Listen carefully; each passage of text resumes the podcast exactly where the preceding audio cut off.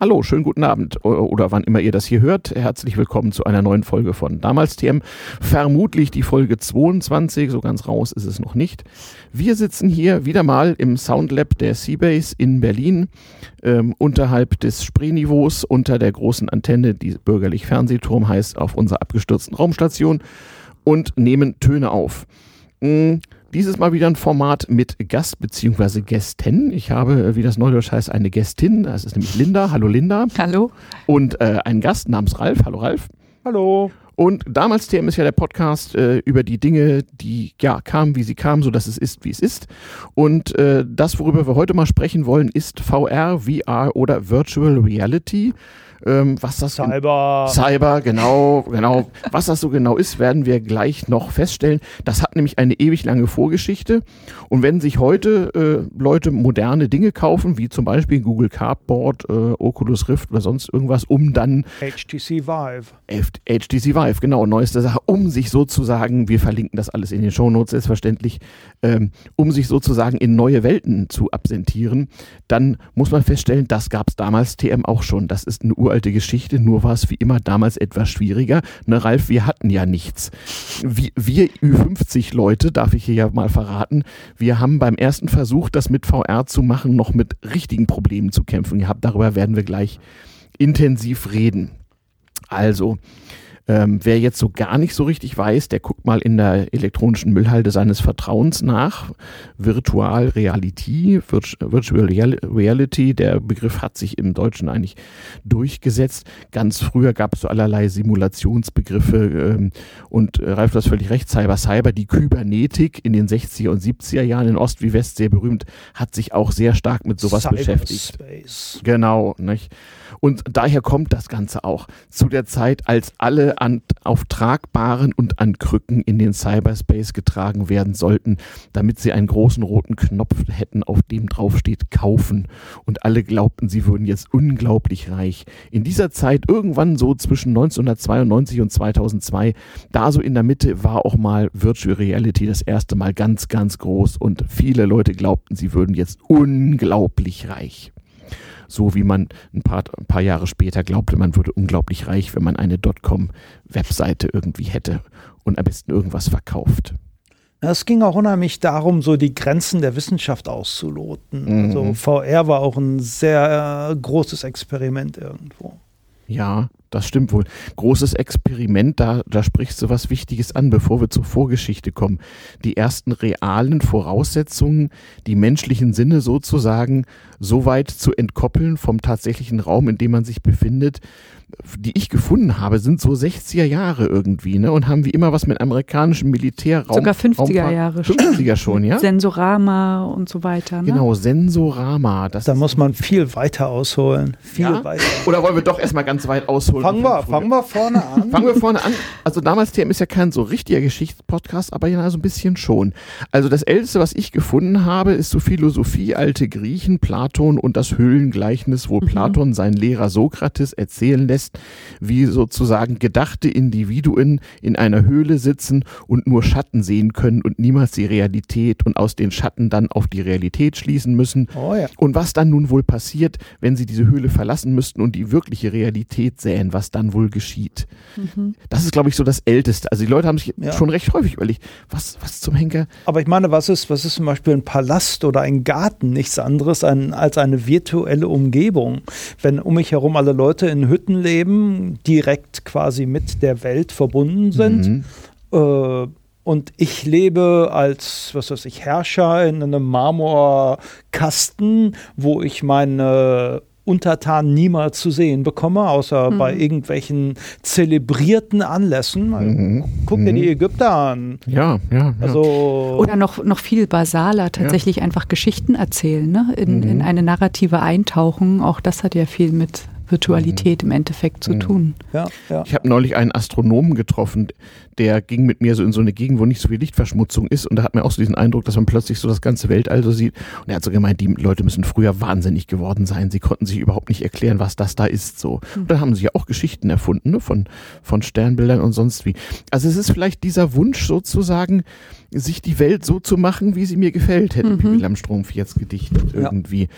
Und davon gibt es eine technische Entsprechung.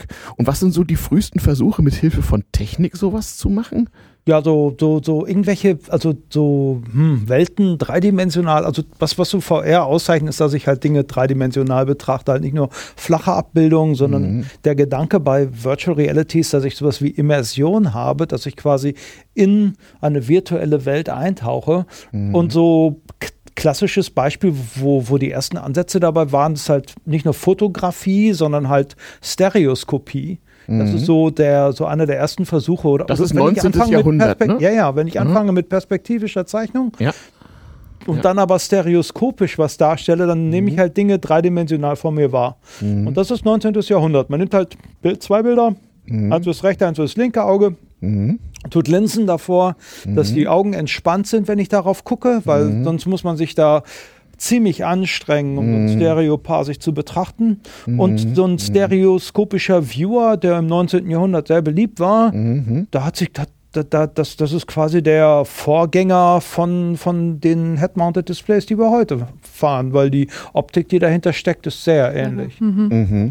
Na, und ich finde, auf der einen Seite ist es eben wirklich die Betrachtungsweise und auf der anderen Seite das, was du auch gerade angesprochen hast, nämlich die Tatsache, dass man Teil dieser Welt ist. Ne? Dass man also als Akteur eben nicht mehr nur der Betrachter ist, sondern mittendrin ist und dadurch diese Immersion erst äh, geschehen kann. Ja, also meine, so die, die, die ersten Kinos gab es ja auch nicht. Da gab es ja auch so Guckkasten, mhm. wo man halt durch mhm. in so einen mhm. Kasten reingucken musste, um Filme zu sehen, bevor, mhm. es, bevor dann Projektion läuft. Es gibt halt schon, das ist fast, fast schon Stimmt, traditionell, ja gibt es zwei Schienen, auch, auch bei der Virtual Reality. Einmal die einmal die Guckkastenschiene in mhm. Anführungsstrichen, also heutzutage Head-Mounted Display, mhm. und dann die mhm. Projektionsschiene, wo ich halt äh, auf irgendwas drauf oder dran projiziere, halt äh, Gemeinde nennt sich das Cave, C-A-V-E, mhm. mal googeln. Wie die Höhle so? Hm. Ja, wie die Höhle. Das nennt sich also, das ist, das ist auch so ein, so ein äh, wie, heißt, wie heißt die Dinger, rekursive Definition? Mhm. Das nennt sich Cave Autonomous Virtual Environment halt ah, Cave. Ah, okay, ein introverses Akronym. Ein introverses so wie GNU, Akronym. GNU not Unix. Genau, genau. Mhm. das ist halt Cave Autonomous Virtual Environment. Das, das stammt von der University of Chicago 1991. Aber denken, solche Leute denken sich meistens sowas aus. Ja, ja, da, da, da nehme ich, da nehm ich jetzt aber mhm. wieder was vorweg. Also, mhm. mhm. wie gesagt, also so die Sache, das mit Computern zu verbinden, ähm, ja, wie du schon sagtest, äh, dieses ähm, Sensorama in den 50ern, das war aber nicht mit Computern, das war 1950er jetzt Sensorama? Ist das, ja. das ist 1950er. Das ist, ich glaube 1950. Während ja. die Stereokos äh, Stereoskopie ist, äh, ist in den 1800er Jahren im ja, 19. Genau, Jahrhundert genau, gewesen. Genau. Dazu gehört auch der sogenannte Guckkasten, nicht? Ja, nee, dieser Guckkasten, Guckkasten äh, Guckkastenfilm war monoskopisch. Okay. Stereoskopische Filme Puh, da müsste ich jetzt suchen. Gab es auch schon, kurz nach Gebrüder Daguerre, auch schon Mitte der äh, 1800er äh, Jahre. So. Kann sein, aber da, ja. da, hat man technisch extreme Probleme. Synchronisation ja. davon ist ja, ja, grausam. Da War auch nur mal, ganz kurz. Ja, ja, das hat nicht lang gelebt. Mhm. Auch, in den, auch, die, auch in den 50er Jahren gab es ja auch schon stereoskopische Filme. Na, das äh, Militär hatte das, ne? Hier, die, äh, äh, Zweiter Weltkrieg. Die Leute, die irgendwie. Die Nazis haben das schon die, gemacht. Die Bomben ins Ziel brachten und die ausgewertet haben, haben stereoskopisch also, äh, äh, Aufnahmen gemacht. Also, ne? einer der frühesten 3D-Filme mhm. Äh, haben die Nazis gemacht in den 40er Jahren. Das ist ein Ach, mit ihrem mit, mit, Lehrfilm für Flak. Ja, ja, ich weiß. Und mit, mit, mit, dem ersten, mit dem ersten Marschflugkörper, wo sie so ein italienisches Schiff versenkt haben, dann.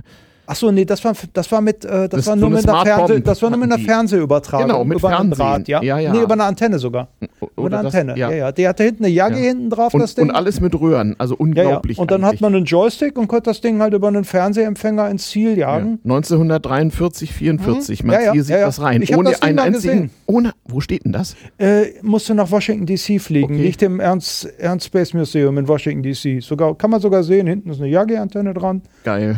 Ja, ja. Und der Typ, der saß wirklich da in seinem Heinkel-Bomber, hatte einen Fernsehbildschirm mit einem mhm. Fadenkreuz in der Mitte, ja. hat einen dicken Joystick in der Hand gehabt, hat das Ding dann gesteuert. Ja, ja.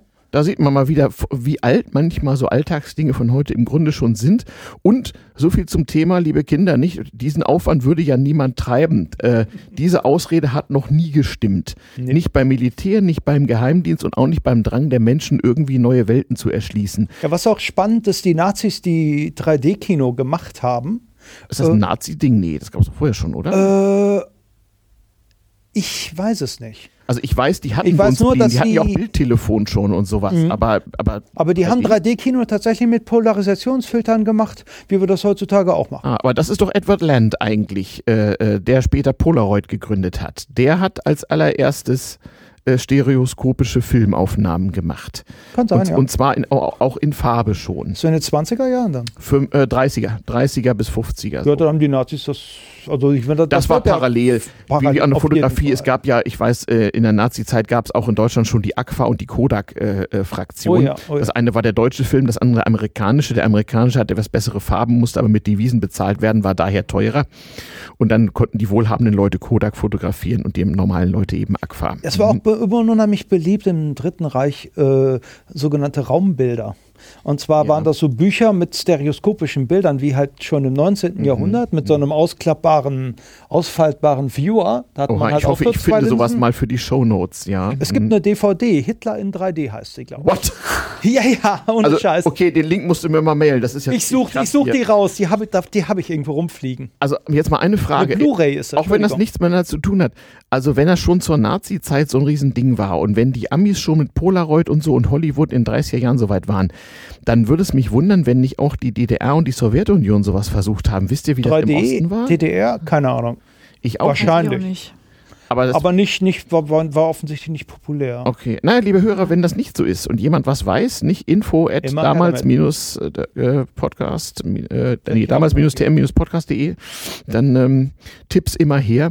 Ähm, Das würde mich auch interessieren. ja, denn alles, was modern war, musste ja in der Sowjetunion auch ganz unbedingt dringend sein. Ich weiß nur, daher- dass die Amerikaner in den 50er Jahren äh, im Kino mit Rot-Grün äh, Ja, es gab, war auch in Deutschland ein riesengroßes Ding mit Filtern den, gearbeitet. mit rot-grünen Brillen. Nicht 3D-Kino, nicht so wie heute mit auch im Fernsehen. Polarisationsbrillen, sondern ja, 70er Jahre Fernsehen. Man brauchte einen Schwarz-Weiß-Fernseher. Es ging nur mit, mit Schwarz-Weiß. Daran kann ich mich erinnern. Dann hatte man so Pappbrillen, ein Auge grün, ein Auge rot.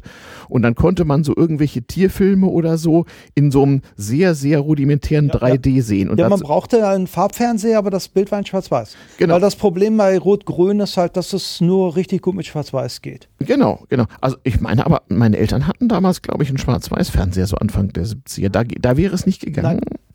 Nein, nein, Ah. mit Schwarz-Weiß-Fernsehern kann man keins. Ich habe, obwohl ich habe mit Schwarz-Weiß-Fernseher Stereoskopie gemacht, aber das geht Jetzt ganz anders. verstehe ich, was du meinst. Ein Schwarz-Weiß-Fernseher, natürlich, ich verstehe, was du meinst. Wenn man nämlich die, die, die Farben sozusagen ein bisschen verstellt, aber alles auf hell-dunkel, also Grauwerte stellt, dann kann man die ein bisschen voneinander verschieben und davon lebt das ganze Jahr, weil dann hast du einen 3D-Effekt. Ist das der Grund? Nee, das, Nee. also 3D, 3D und Fernsehen, da gibt es noch so ein paar merkwürdige Technologien, aber Mhm. so richtig, also richtig klassische Stereoskopie, da Mhm. gibt's ähm, also die einfachste Methode ist halt dieses Anaglyph-Verfahren, nennt sich das. Mhm. Da mache ich halt so, ich habe halt, also man nimmt zum Aufnehmen habe ich halt zwei Kameras, zum Mhm. Abspielen habe ich halt ein Bildschirm. Mhm.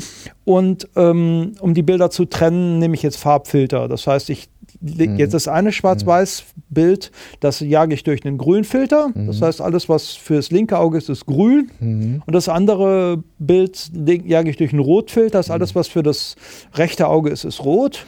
Und dann habe ich eine Rot-Grün-Brille auf und das Genau. hat dementsprechend, damit das wieder getrennt. Genau. Und, und im Grunde, im. Grunde genau wie wenn man ein, wenn man äh, dem, dem Gehirn ausreichend schnell äh, verschiedene Bilder vorbringt und dadurch sozusagen der Eindruck eines Films entsteht, macht man sich hier auch äh, die sozusagen Täuschungsfähigkeit oder Vorstellungskraft des menschlichen Gehirns zunutze.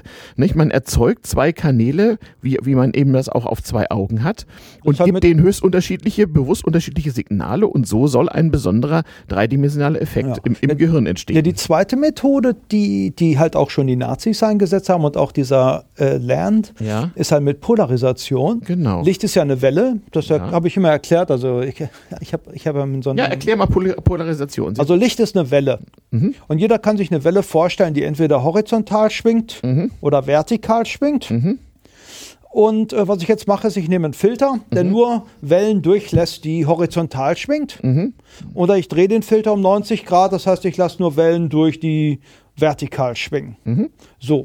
Ganz einfach. Das heißt, ich nehme jetzt, ich nehme jetzt das Licht, was für das rechte Auge bestimmt ist, sage das durch den einen Filter. Das mhm. heißt, alles Licht fürs rechte Auge ist nur horizontal. Mhm. Und dasselbe mache ich mit dem linken Auge. Alles Licht fürs linke Auge ist vertikal. Das nennt sich halt polarisiert. Mhm.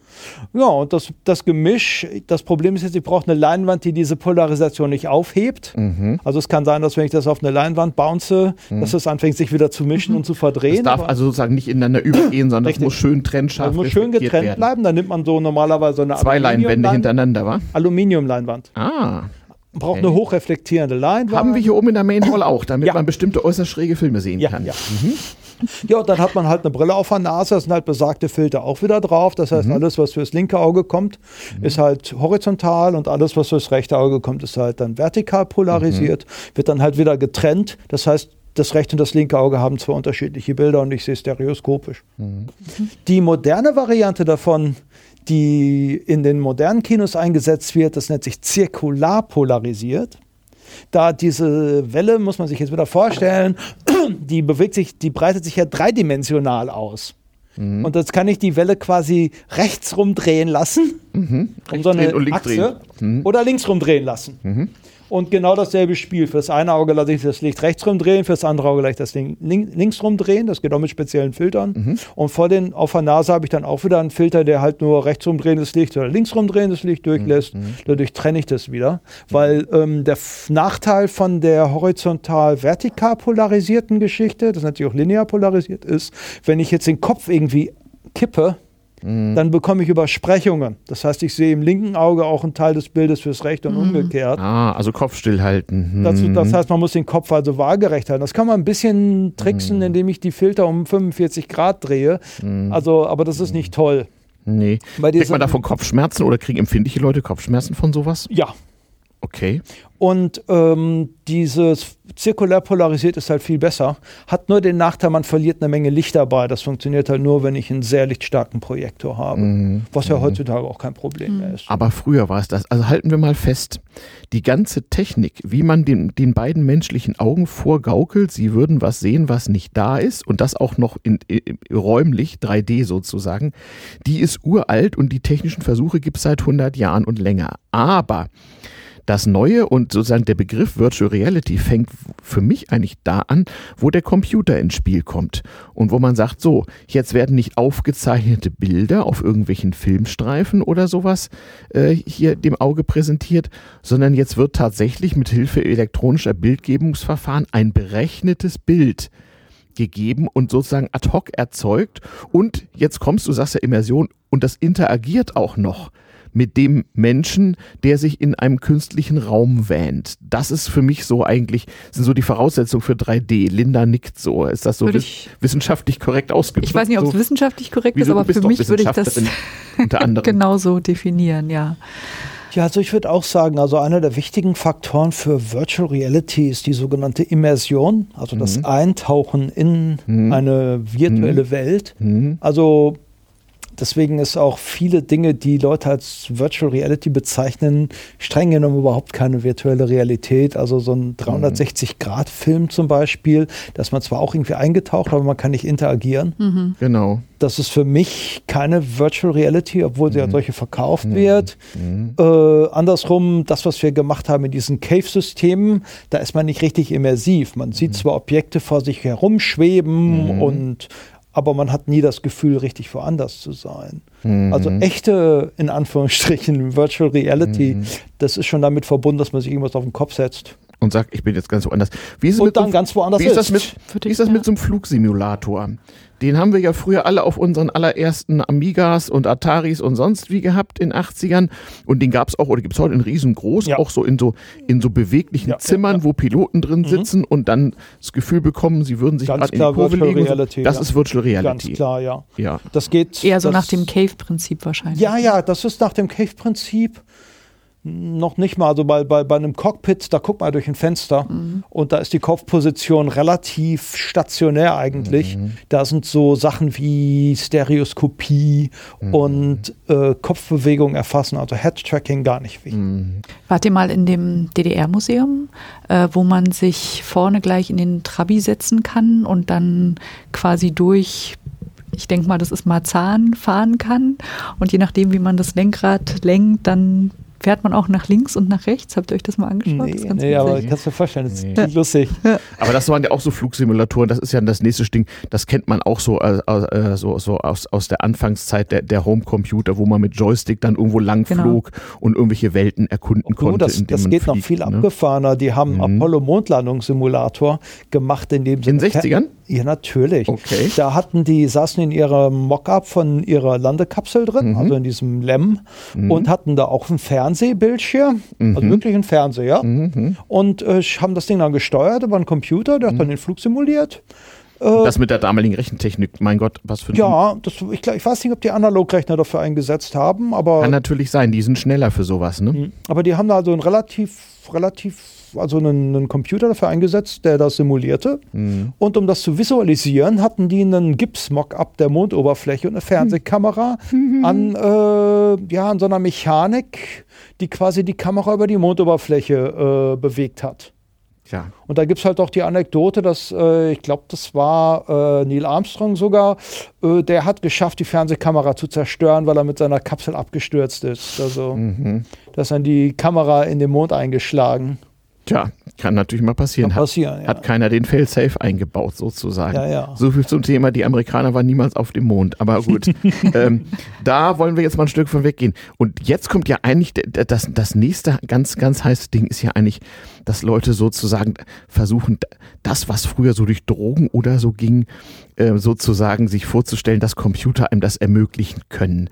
Ähm, in, unserer heutigen Zeit kennen sehr viele Leute die Filmtrilogie Matrix, die 1999 begann, dieser davon handelt, nicht, dass jemand irgendwie in einer alternativen Realität aufwacht und nicht mehr weiß, was ist richtig, was ist falsch.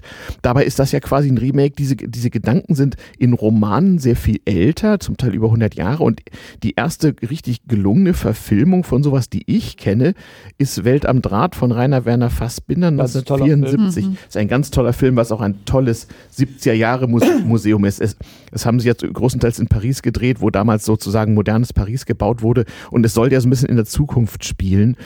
Und man kriegt, das ist eigentlich sehr schön. Ich glaube, die Menschen damals, die noch nicht so viele Möglichkeit hatten, etwa so äh, Computerspiele, Flugsimulatoren oder sowas zu erleben, die haben sich, glaube ich, diesen Film gesetzt und haben erstmal eine Stunde lang nicht begriffen, so, what the fuck, was passiert hier? Und es ist ja eine enorme Denkleistung, bis einem plötzlich klar wird, erstens, die sind da in der Simulation, stellen fest, sie sind selbst in, der, in einer Simulation, einer kommt da raus und dann gehen die Leute optimalerweise aus dem Kino und fragen sich, ob sie nicht selber in einer Simulation sind. Das ist doch eigentlich absolut großartig, oder nicht? Das, die, das haben wir heute wieder, wenn ich hier mit irgendwelchen Crewmates über Artificial Superintelligence äh, spreche und die Frage, jemand stellt die Frage, woher wissen wir eigentlich, dass die uns nicht längst ersetzt haben, so. Also, Also wenn man das konsequent weiter, Mhm. weiter, weiter, weiter spinnt, ich meine, ich habe da auch schon mal länger drüber nachgedacht über das Thema. Ja. Stell dir vor, äh, ja, ich weiß nicht, solche Affen wie wir schaffen es halt wirklich, sämtliche wissenschaftliche Probleme zu lösen, die es gibt. Äh, sämtliche Krankheiten, Tod, whatever. Okay. Wir können uns dann biologisch engineeren, dass wir halt dann keine Affen mehr sind, sondern irgendwas viel Besseres. Und ich meine, was passiert dann? Wir langweilen uns zu Tode. Und äh, wäre es dann nicht irgendwie eine coole Geschichte, dass du dich dann quasi in so eine Simulation von so einer Welt wie wir äh, reinversetzen kannst, halt so über einen, einen, einen, einen Affenleben, ne?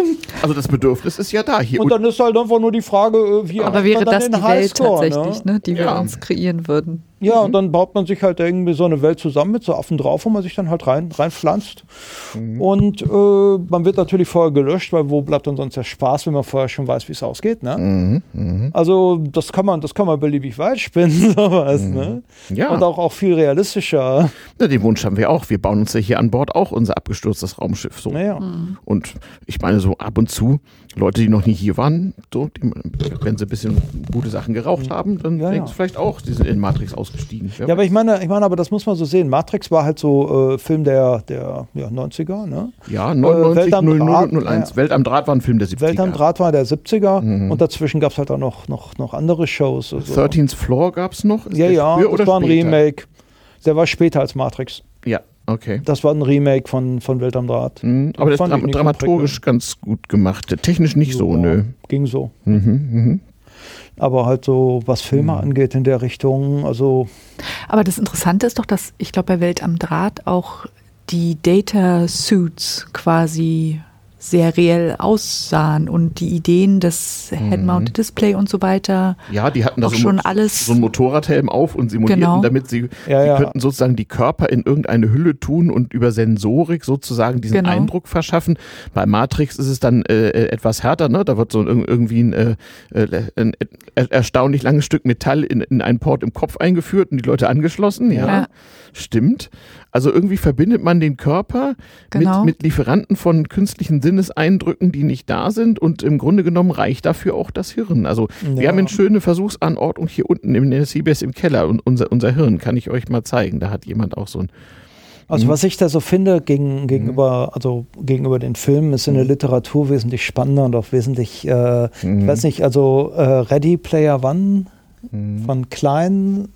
Also, wer mhm. den noch nicht gelesen hat, lesen. Also, äh, das Unbedingt. ist wegen meiner schon ein deutlich äh, mhm klareres Bild von dem, was uns erwarten kann. Auch eine ziemliche Dystopie, muss man sagen. Eine Dystopie insoweit, dass, äh, achso, also insoweit, dass sozusagen ähm, die Leute aus den schlechten Welten nicht mehr rausfinden? Oder? Weil nee, eine Dystopie in der Hinsicht, dass unsere Welt komplett am Verrotten ist, dass ja. eigentlich den Menschen mehr oder weniger egal ist, wenn er mal irgendeine so, Stadt im, Aber äh, die Leute leben alle in einer, schö in einer schönen Scheinwelt. In, so. in, in, in einem Atompilz hochgeht und mhm, äh, die mhm. Leute sind irgendwie die ganze Zeit nur damit beschäftigt, äh, ja, ihr Headset aufzuhaben mit ihrem ja. Computerspiel, also der virtuellen Welt in das das Internet, was wir heute kennen, gemorpht ist, wo halt alle irgendwelchen Spielen nachgeht. Mhm. Und wo die Währung dieses, äh, dieser virtuellen Welt, also das Geld, mit dem man dann halt irgendwo hinreißen kann in dieser virtuellen Welt, mehr wert ist und stabiler ist als jede reale.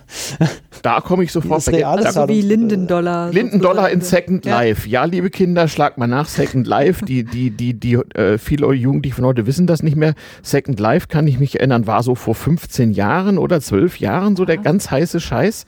Die gibt es aber immer noch. Ja, ja, ja. Und, Und Dollars gibt es auch noch, ja. Vor ein paar Jahren, glaube ich, haben die auch ganz schön aufgestockt, was äh, Mitarbeiter angeht. Und die, mhm. ich weiß nicht, ob du da jetzt ja, mehr. Die wollen einen Relaunch machen, habe genau. ich gelesen. Beziehungsweise, ich glaube, einen Relaunch haben sie schon gemacht, aber die wollen jetzt in die virtuelle Realität. Also, das war auch ein großes Ding, was auch politisch und ökonomisch, also ein großes Ding hatte, eine große Zukunft, weil da konnte man ja endlich virtuell Güter verkaufen. Da merkt man wieder, so wie beim Anfang der Internet-Dotcom-Blase. Es hieß, alle Leute haben einen Knopf, wo drauf steht kaufen, Umsatz, Umsatz, Dollar, Dollar. Hieß es dann plötzlich, wir können jetzt virtuelle Güter verkaufen. Die Leute sollten dann also sich persönliche Existenzen aufbauen, indem sie in Second Life virtuell designte Kleidung verkaufen.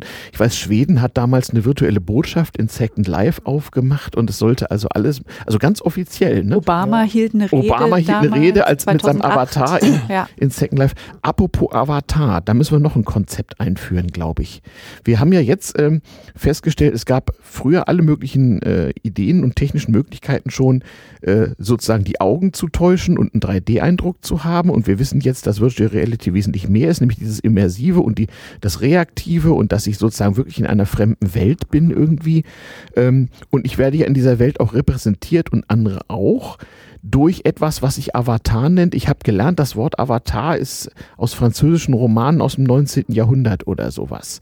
Ist irgendwie uralt. Mhm. Ich habe es nicht genau, ich werde es ich werd's verschonoten, ich muss nochmal nachschlagen, ich habe es mir jetzt nicht notiert. Gibt ja auch einen gleichnamigen Film irgendwie. Das ist ja, glaube ich, auch noch etwas, was dazu kommt. Oder Ralf, wie ist das? Oder gehört das für dich nicht zur Virtual Reality dazu? Dass man Auch ein Avatar ist eigentlich optional. Äh, mhm. Das ist einfach nur, wenn ich äh, wenn ich eine vernetzte Virtual Reality genau. haben will und also quasi sowas wie dieses Second Life mhm. oder aber auch, was weiß ich, irgendwelche Multiplayer-Computerspiele. Hat man ja jetzt schon. Also wenn ich ein Multiplayer World of Warcraft, spiele, World of Warcraft, ja, ja, da haben wir auch einen Avatar. Das ist einfach nur meine Repräsentation in der mhm. virtuellen Welt. Also die aber auch äh, Identitäten Ja, natürlich, die, wo ich mich customize, also wo ich halt also das ist ja übrigens auch noch eine andere Methode, wo wir gerade bei, bei, bei Dystopie waren oder vielleicht auch nicht. Es erinnert mich an den Anhalter, also an die Nerdliteratur, so Douglas Adams und so. Nicht, äh, wo es irgendwie hieß, nicht, dass die Mäuse ja eigentlich die Welt regieren, weil die Mäuse nämlich nur die niederdimensionale Repräsentanz höherdimensionaler Existenzen sind und eigentlich uns weit überlegen sind. Also man kann das beliebig weit fortführen. Ja, natürlich, natürlich. Ja, also man soll gelegentlich den Anhalter lesen, sehr wichtig. Äh, wir schweifen ab, aber das ist hier äh, vollkommen erlaubt. Ah. Also Avatare sind nicht unbedingt notwendig, aber sie dürfen sozusagen, sie sind optional, Ja. gehören dazu. Aber Frage, ist man nicht, keine Ahnung, ist man nicht automatisch eine Repräsentation seiner selbst, dementsprechend ein Avatar, sobald ich in eine virtuelle Welt eintrete? Ach, ich kann auch eine Also wenn- das hängt ganz davon ab, was ich mache. Also ich kann auch eine Virtual Reality machen, wo ich, wo ich überhaupt nicht da bin, also überhaupt keine körperliche Präsenz habe. Ist ein bisschen verwirrend, aber ja. Also die meisten, meisten Demos, die ich so gesehen habe, da hat man Da ist überhaupt man nicht keinen präsent. Avatar. Mhm. Da hat man allenfalls äh, die notwendigen, also wenn ich zum Beispiel meine Hände verfolge, dann habe ich halt eine, eine Repräsentation meiner Hände in der VR. Counter-Strike, so den Lauf und Kimme und Korn vor mir. Richtig. Ne? So, Ja, ja. Genau. Das ist, ich äh, bin gespannt, ähm, was sich da durchsetzen wird. Also mich stört es im Moment auch nicht, dass ich mich selber nicht repräsentiert sehe äh, in Vor der allen, Dingen, virtuellen vor allen Welt. Dingen, das ist auch verwirrend, wenn, wenn, die, wenn die Repräsentation nicht dem, dem, dem Realen entspricht. Und um das zu machen, müsste man ein komplettes Bodytracking machen. Mhm. Und das ist technisch relativ aufwendig. Mhm. Machbar, die ersten, aber Die aufwendig. ersten Versuche sind kläglich gescheitert. Ich glaube, Anfang der 90er hat man das versucht mit so Bodysuits, ne? die so den ganzen Mhm. Körper mit irgendwelchen Ach, das funktioniert wunderbar. Guck dir doch die ganzen Hollywood-Filme an. Also wenn du dir, Mhm. was weiß ich, zum Beispiel den Herrn der Ringe anschaust, der, der Gollum, der ist ja auch Mhm. ein komplettes Bodytracking von jemandem. Okay. Also das, das, das komplettes Bodytracking ist, ist, ist einfach, Mhm. aber es ist halt irre aufwendig. Mhm. Weil du hast halt das Problem, also Anfang der 90er war halt alles noch schön verkabelt. Das heißt, du hast ja nicht nur deinen schwarzen Anzug an mit irgendwie Mhm. äh, an allen Gelenken so einen äh, magnetischen Trecker, nennt sich das. Also d- das funktioniert über Magnetfeld. Mhm. Muss man sich vorstellen, äh, ist wie ein Transformator. Klar, wenn ich Magneten bewege, entsteht? Strom und dann. Nein, nein, nee? nein, nein, Nee? Äh, man stelle sich einen Transformator vor. Ja. Transformator sind zwei Spulen, richtig? Ja. Mit einem Medium verbunden. Ja. Bei einem Transformator ist das so ein Metallgitter, Ja. Äh, Metallrahmen, also Ja, Metallding. genau. So stellt man sich den Metall, das Metall Dann weg, mache ich dann ein, ist ents einfach ein, ein entsprechendes magnetisches Feld, Ja. zwei Seiten so, So, jetzt habe ich halt keulenförmig. drei, drei Spulen Ja. in X, Y und Z-Richtung. Ah, Und dann habe ich nochmal drei Spuren X, Y und Z-Richtung. Und jetzt auf dem einen pulse ich jetzt ein Magnetfeld rein, also immer abwechselnd X, Y und Z und dann wieder aus oder entgegengesetzt, um halt eine, äh, ein Wechselmagnetfeld zu erzeugen. Und dann nehme ich halt die anderen drei Spuren, um das zu messen. messen. Und dann vergleiche ich einfach den Input mit dem Output. Und darüber kann ich dann die Position und Orientierung äh, des, des, der kleineren Spulen im Raum gegenüber der größeren Spule. völ Äh, völlig geil. messen. Im Prinzip funktioniert so Das Elektro- das magnetische Kernspintomographie funktioniert so, Magnetröntgen auch genannt. Also äh, dem Prinzip nach funktioniert es so. Ja, ja, ja. Und mit der Methode halt kann man eigentlich ganz gut auf einer Größe bis zu 10 Meter mal 10 Mhm. Meter mal 10 Meter trecken oder auch größer. Das kann man beliebig aufwendig treiben. Mhm. Äh, hat den Nachteil, dass alles Metall, also Mhm. Stahl, egal was für Metall, das Magnetfeld verändert und dadurch Mhm. bekomme ich Trackingfehler. Das heißt, die haben dann alles in Holz gebaut in den 90ern. Also du hast dann Mhm. Oder eine in riesige Titan Bühne GFK so. in, aus Holz, wo dann Antimagnetisch halt. Ne, so. ja, ja. Also halt irgendwas, was, ma- was das Magnetfeld nicht beeinflusst. Mhm. Und damit haben die schon sehr erfolgreich Bodytracking gemacht. Mhm. Hier zum Beispiel, wie heißt das, Toy Story und, Ja. und, und, und so ein Zeug. Also wenn ich da irgendwelche, Mhm. also Bodytracking, das funktioniert gut. Wenn man es nur richtig gut machen will, ist es mit extrem Aufwand verbunden. Okay. Andere Technik, die ich gesehen habe, war ein Exoskeleton. Mhm. Dann hast du halt im Körper nochmal noch mal irgendwelche Metallstäbe, Mhm. die dann auch mit Gelenken verbunden sind. Und an den Gelenken habe ich dann Potentiometer, um dann die Auslenkung zu messen.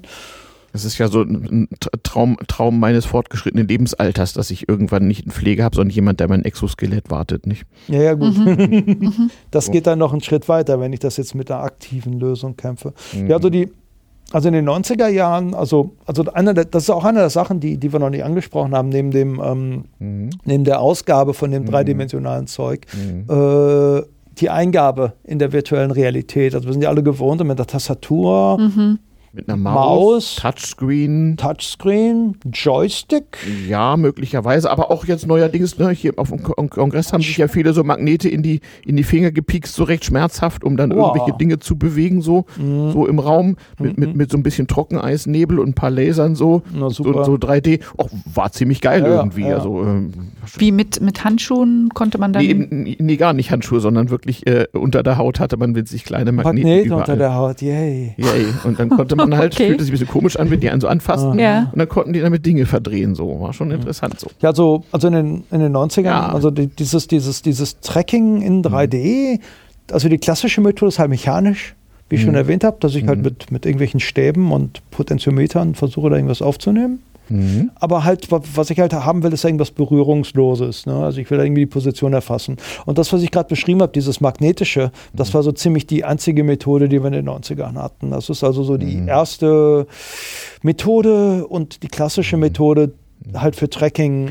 in Funktionierte auch so der sogenannte Datenhandschuh, wo man so reinging und dann wenn Dieses man Ding da, bewegte, also so- die, der Datenhandschuh ähm, funktionierte genauso. Man hatte halt so ein Tracking-Device auf der, auf der, auf der, äh, hinten auf dem Handrücken, Mhm. hatte man halt so einen kleinen Würfel von so einem Tracking-System. Mhm. Und damit wird dann halt die Handposition erfasst. Mhm. Und die Biegung der Finger Mhm. wurde dadurch erfasst, dass ich jetzt in jedem, an jedem Finger entlang einen ähm, optischen Leiter hatte. Ah, und den Und hast da du hat man vorne eine und LED und wenn ich den halt Ja. verbogen habe, dann wird halt die LED abgedämpft. Also das Okay. Licht, das da durchging und dadurch konnte man dann über einen Dann Fototransistor die, die Finger. konnte man messen, äh, wie man die Finger bewegt. Schlau eigentlich, muss man mal drauf Weil kommen. relativ leicht halt auch. Ich ja. hätte jetzt gedacht, VPL heißt die Firma, die sind so VPL, Google VPL und Virtual Reality, das sind so die, die Urgesteine der Mhm. VR-Forschung. Mhm. Die haben viel gemacht. Weil mit das war ja dem ja Jaron, Jaron, um,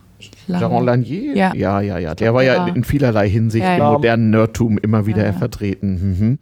Aber das, wir springen ein bisschen, wir müssen mal kurz zeitlich verordnen. Das mit dem Datenhandschuh, das ist ja jetzt in, äh, wirklich wieder in dieser Vollkommerzzeit Mitte der 90er. Nee, Anfang, Anfang der 90er. Anfang 89. der 90er, 89 ist Gab das, ja. Die, Dazu muss ich jetzt nicht auch schon 50er und 60er Jahren äh, nee, die nee, Datenhandschuhe? Nee. nee, nee, das war Anfang der 90er, Ende der 80er. Okay. Das war VPL. Mhm. Heads-up-Display und so, das gab es in mhm. 50 sehr sicher. Ja, ja dieses erste Head-Mounted Head äh, kann man das schlecht sagen. Lebte über einem ja. Damoklesschwert. Ja, ja, das nannte man auch, glaube ich, persönlich. So. Ja, ja, das mhm. hat irgendeinen so gräuslichen Namen. Das mhm. waren auch zwei Röhren, mhm. die Schwarz-Weiß-Röhren natürlich, was sonst, weil alles Farbige zu dem Zeitpunkt war mhm. eklig aufwendig. Und da hing dann auch ein fetter Computer dran und der dann mhm. irgendwelche Vektorgrafik da reingemalt hat.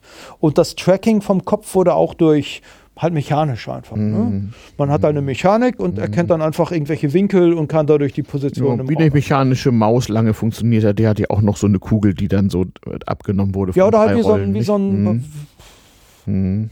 da muss man sich wie so eine Bürolampe vorstellen. Ja, ah ja, so Eine dieses- Büro, also so eine, so eine klassische mechanische Genau. Bürolampe. Und dann misst man den Knick und dann, dann weiß kann man, man, dann misst man den. Knick und dann weiß man die Lampe. Ja, ja, ja, Genau. genau, genau. Also, okay, also das gab es alles vorher schon, aber ähm, mit den Geschichten jetzt, Datenhandschuh, Datasuit, äh, zum ersten Mal so Head-Mounted Displays, also diese klassischen großen Brillen, die wir heute noch Ja, haben, ja, die, ja. oder Helme, die Dazu, die Leute muss, sich dazu muss ich eine aufsetzen. Anekdote erzählen. Ja, die, erste, mal. die erste, das erste Head-Mounted Display, was so richtig äh, eingeschlagen ist von VPL, ja, das hat NASA eingesetzt 1989. Und das ist auch so das Bild, was man immer wieder findet, mit diesen Leuten mit diesen merkwürdigen großen Displays vor der Nase, den Datenhandschuh in der Hand. Damit haben die, glaube ich, bei der NASA EVAs, also Extravehicular Activities, so Weltraumspaziergänge simuliert. Mhm. Und ähm, die Technologie ist ziemlich genau die gleiche wie das, was man heutzutage bei einem Oculus Rift drin hat. Also die hatten genau, die anstelle von dem äh, high hochauflösenden Display, was wir heute verwenden, hatten die natürlich ein relativ niedrig auflösendes LCD drin, aber das war halt schon ein Flachbildschirm. Mhm. 89, da waren die Flachbildschirme gerade so auf dem Markt. Das Oh heißt, die Gott, hatten ich weiß, das war damals noch voll der Goldstaub. Ja, ja. Und die, die, die zogen entsetzliche Mengen Strom, Oh, also, ja. also mehr als ein Röhrenbildschirm. Ja, ja. Und das war halt dann so eine Auflösung von 320 mal 200, irgendwie also extrem niedrig. Also mein Amiga konnte besser mit dem Röhrenbildschirm. ja, ja, ja, ja, mein PC auch. Und ähm, Hat zwei Stück davon. Und die Optik davor war ziemlich genau die gleiche wie beim Oculus Rift. Eine sogenannte Leap-Optik. Das ist eine Einlinsen-Optik. Mhm. Jetzt das Bild, was man da sieht, halt auf das gesamte Sichtfeld auf das gesamte Sichtfeld mhm. äh, des, des Auges oder auf einem Großteil des Sichtfeldes des Auges. Also mhm. wir müssen 100, 120 Grad so mhm. Sichtbereich, mhm. mhm. also eine, äh, auf, aufspreizt. Mhm. Und das Problem, was man dabei bekommt, halt auch bei dem klassischen Oculus Rift oder auch bei dem neuen Oculus Rift, ist, das Bild wird verzerrt weil hm. man halt nur eine Einlinsenoptik hat. Das Bild wird halt fürchterlich verzerrt. Mhm. Und damit man diese Verzerrung des Bildes kompensiert, mhm. äh, hat man heutzutage einen sogenannten äh, Distortion Shader. Mhm. Das heißt, die Grafikkarte im Computer mhm. verzerrt das Bild so, dass die Linse das korrekt fürs Auge zurückzerrt. Mhm. Mhm. Hm. Ja gut, in 1989 gab es das noch nicht. Also da waren die Computer noch recht primitiv und da hatten nur das Problem, dass sie eben diese Verzerrung nicht irgendwie mit dem Computer erzeugen konnten. Und was sie mhm. gemacht haben, war einfach, die haben den Computerbildschirm mhm. mit einer Optik versehen und mit einer Fernsehkamera über diese Verzerrungsoptik mhm. das Bild aufgenommen und dann in diese äh, mhm. Flachbildschirme geleitet. Okay. Was haben die damals gezeigt? So, was, was konnte man da sehen als. Ah, also das war flat-shaded äh, Polygons, ganz, ganz niedrig polygonös. Mhm. Und es war mehr, also, also du hast halt den gleichen Effekt wie bei einem Oculus Rift. Du kannst unheimlich gut äh, das, äh, Dimensionen erkennen und du kannst unheimlich gut ein, bekommst ein Gefühl für Tiefe und Dimension. Mhm. Was und das ist halt bei so einem Weltraumspaziergang eigentlich eine spannende Sache. Also wenn ich da nur wenn ich da irgendeine Leiter sehen will oder die, die Außenhaut von einem Raumschiff, das muss nicht besonders detailliert mhm, sein. Mhm. Oder halt auch einen anderen Astronauten. Ja. Mhm. Das war halt alles sehr primitiv. Ja, für Trainingszwecke halt so. Ne? Weil die Maschinen, die die halt hatten, die konnten halt auch nicht so viele Polygone durch. Nein, das ist ja unglaublich rechenaufwendig. Das, das muss man auch noch dabei äh, berücksichtigen, dass sozusagen kleine, in Anführungsstrichen, Fortschritte in der Auflösung und in der Geschwindigkeit, ähm, also exponentiell größeren Aufwand an Rechenschritten nach sich ziehen. Mhm. Ähm, obwohl die Mathematik dahinter auch besser geworden ist, ne, Ralf? Also ich glaube, da gab es auch mathematischen Fortschritt die letzten Jahrzehnte. Aber es ist immer noch so, es wird sozusagen überproportional schlimmer vom Rechenaufwand her, wenn du es halt schöner machst. So. Ja, vor allen Dingen bestimmte Dinge in der Computergrafik, die sind einfach äh, vom Aufwand her, selbst mit den größten Maschinen, die wir haben, nicht in Echtzeit, also, also interaktiv hinzukriegen. Also Beleuchtung zum Beispiel. Deswegen wird okay. Virtual Reality so mit, mit den aktuellen Maschinen und auch wahrscheinlich für die nächsten zehn mhm. Jahre nicht fotorealistisch werden. Mhm. Weil das Problem ist einfach, A, also wenn ich, wenn ich Dinge beleuchten, beleuchten will, ist das ein quadratischer Aufwand. Mhm. Und zwar quadratisch aufwendig, nicht mit der Anzahl der Polygone, sondern tatsächlich mit der Anzahl der Pixel, die ich verarbeite. Ach du liebe muss. Zeit. Du bist ja Mathematiker, glaube ich, oder ja, bist du Physiker? Ja, nee, Mathematiker ja, bist du, ne? Mathematiker. Ja, ja, ich habe da so ein wissenschaftliches Paper von dir gelesen, was oh. du mir gemeldet hast. Ja, ja, ich weiß, damals. Als man auch dachte, was man so, was man so alles rechnen müsste.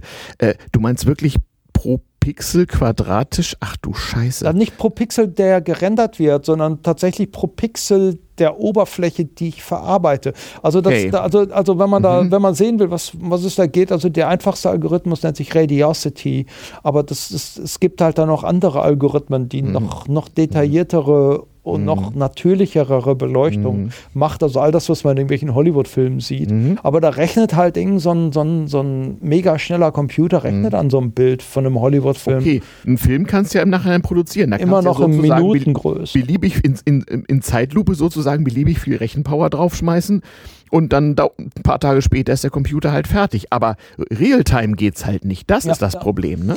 Aber die Frage ist, ob das tatsächlich nötig ist in, in Realtime so du meinst, eine gute unser, Beleuchtung. Ob unser, ob unser, Hirn ganz viel sowieso machen kann. Genau, oder? das macht es ja sowieso. Und ich könnte mhm. mir vorstellen, es ist vielleicht sogar vorteilhaft, es eben nicht fotorealistisch zu haben. Um Für eine Applikation auch. Ja, das stimmt, das stimmt. Aber also zum Beispiel eine der Applikationen, die in den 90er Jahren wahnsinnig gehypt äh, wurde, ist zum Beispiel Architektur. Ja, ich kann mhm. durch Gebäude durchgehen, mhm. bevor sie gebaut werden, mhm, mhm. um zu sehen, wie toll doch unsere architektonische ja, Fuba ja, ja. ist. Und dann mhm. designen wir das anders, wenn es nicht so toll aussieht. Mhm. Nein, das scheitert an der Beleuchtung. Ich kann ja. einfach nicht einen Glaskasten da hinsetzen, wie zum Beispiel mhm. ER oder den Hauptbahnhof von Berlin mhm. und dann mir angucken, wie sieht der um 7 Uhr morgens aus, wenn ich mhm. da jetzt durchgehe, wie reflektiert das Licht durch die wunderschönen Glaskuppel, die da drüber ist. Geht das geht nicht. Jedenfalls nicht in Echtzeit. Damals gab es das nicht. Nein, nicht in Echtzeit. Jetzt. Mhm. Never.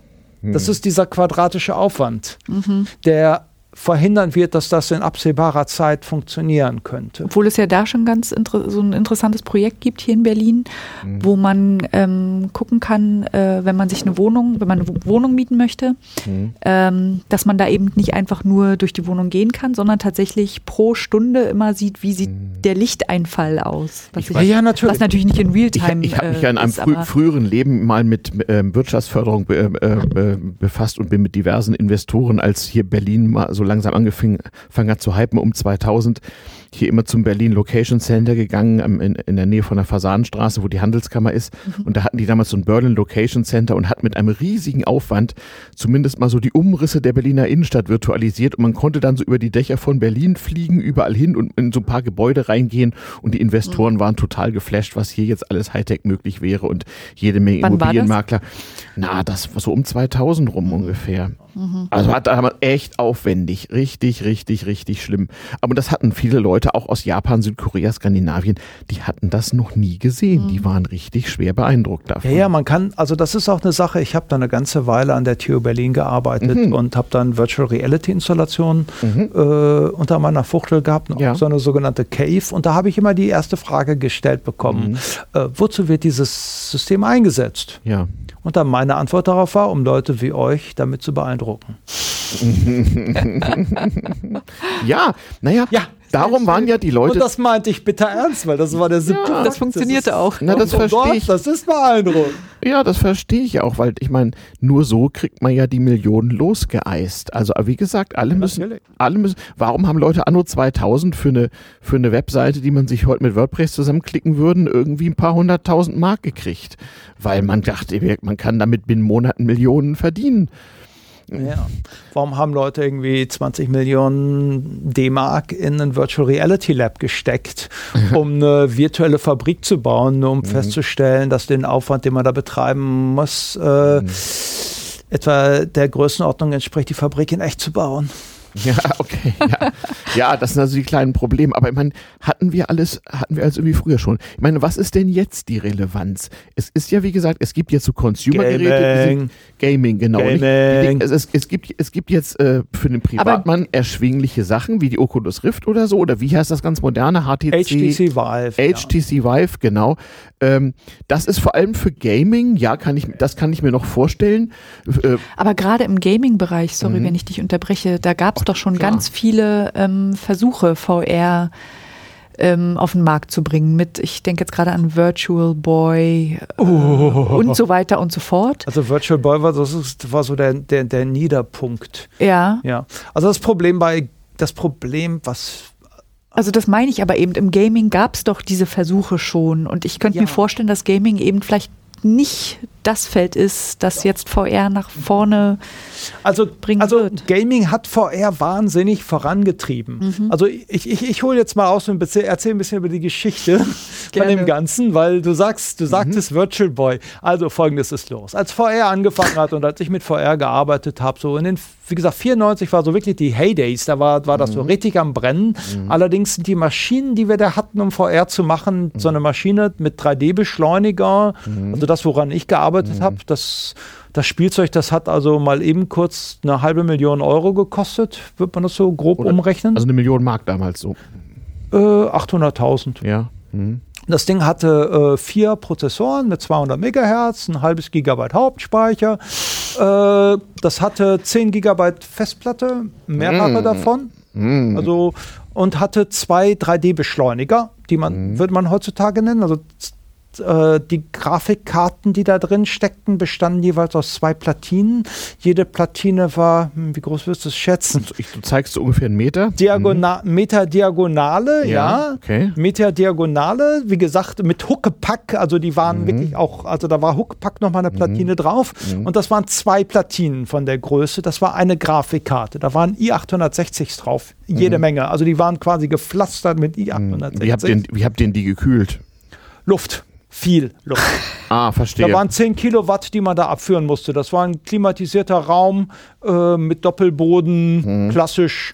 Das nannte man dann irgendwie VR-Aquarium. Da, standen dann- da stand dann die Kiste hinter uns, die ganzen Kabel. Mhm. also war 10 richtig- kW war die Wärmeerzeugung und weitere 10 kW brauchte man, um diese Wärme abzuführen, oder? So in der Richtung, ja.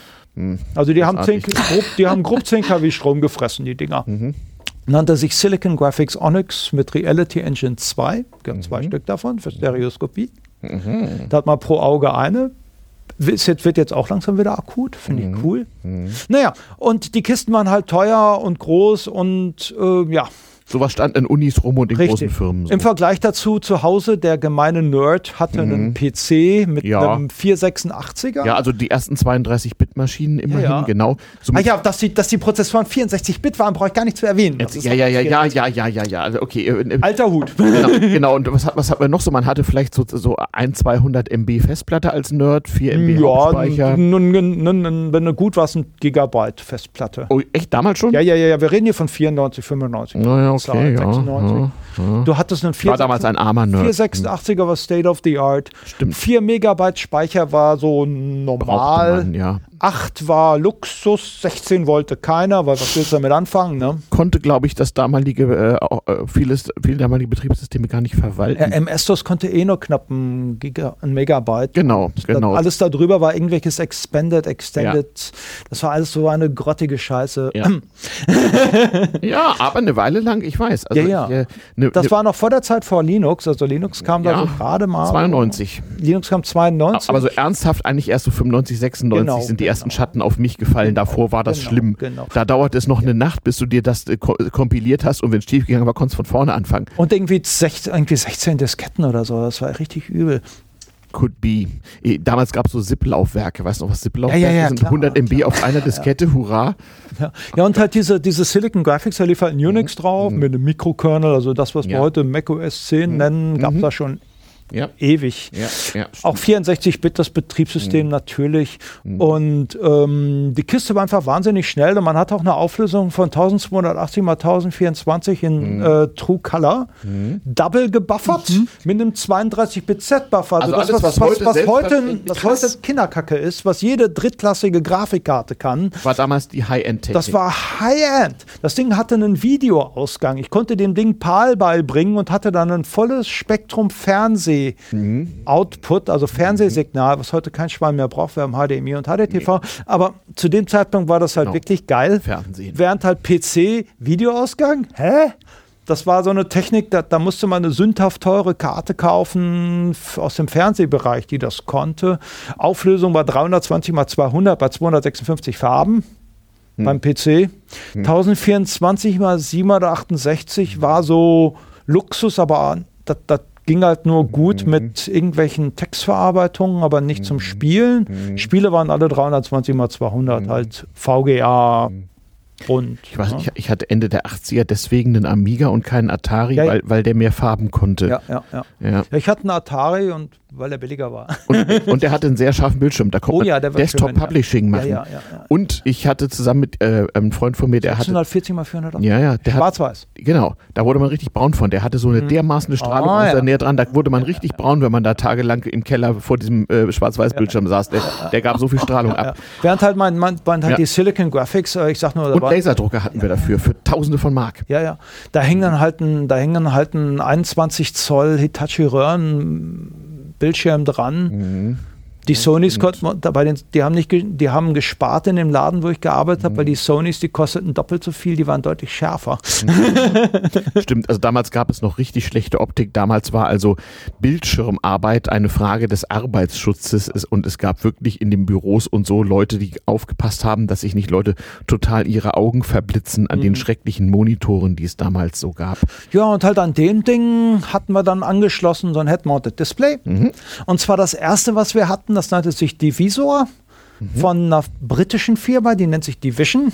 Hm. Finde, die hatten dazu, das war so ein All-in-One-Package, das toll war für die Maschinenbauer, mit denen ich zusammengearbeitet habe, weil das war dann so ein VR-Construction-Kit. Mhm, Da konnte man einfach Geometrie Cad-Cam zusammenbasteln. und so spielte da mit rein. Richtig, ja, weil Okay. Mhm. die, die einzige Art und Weise, 3D-Objekte zu erzeugen, neben sowas wie 3D Studio, was Mhm. es schon gab, was aber sehr rudimentär war zu dem Zeitpunkt, waren halt CAD-Systeme. Mhm. Und die hat dann halt so CAD-Modelle von Robotern und von Mhm. anderen Dingern.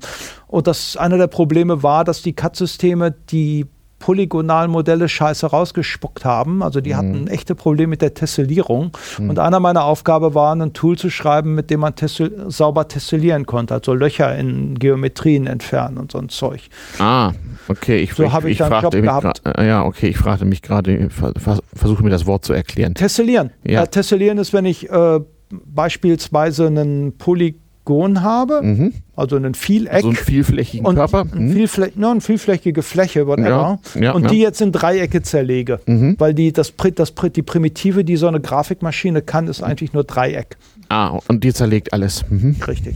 Und wenn ich da jetzt falsch tesselliere, Mhm. sprich die Punkte in der falschen Reihenfolge, Hast Löcher, ja. dann bekommt man Löcher, weil das einfach flippt Mhm. oder einfach Mhm. falsch, die Mhm. Dreiecke falsch sind. Hat man ja häufig mal dann so, so als, als so komische Artefakte in irgendwelchen Spielen, wenn es alles ein bisschen zu Selten, schnell geht aber und ja. irgendwas umklappt und so. Ah, okay. Daher kommt das. Daher. Das sind diese Rechenfehler quasi dann. Mhm. Interessant. Naja, jedenfalls, ähm, das war das sehr rudimentär. Vor allen Dingen, die, die Maschinen waren halt teuer, die Software dafür war dementsprechend auch teuer. Mhm. Und die, halt dieser Divisor, da kostete so ein Moped, glaube ich, waren 60.000 Mark Mhm. oder 80.000 Mark.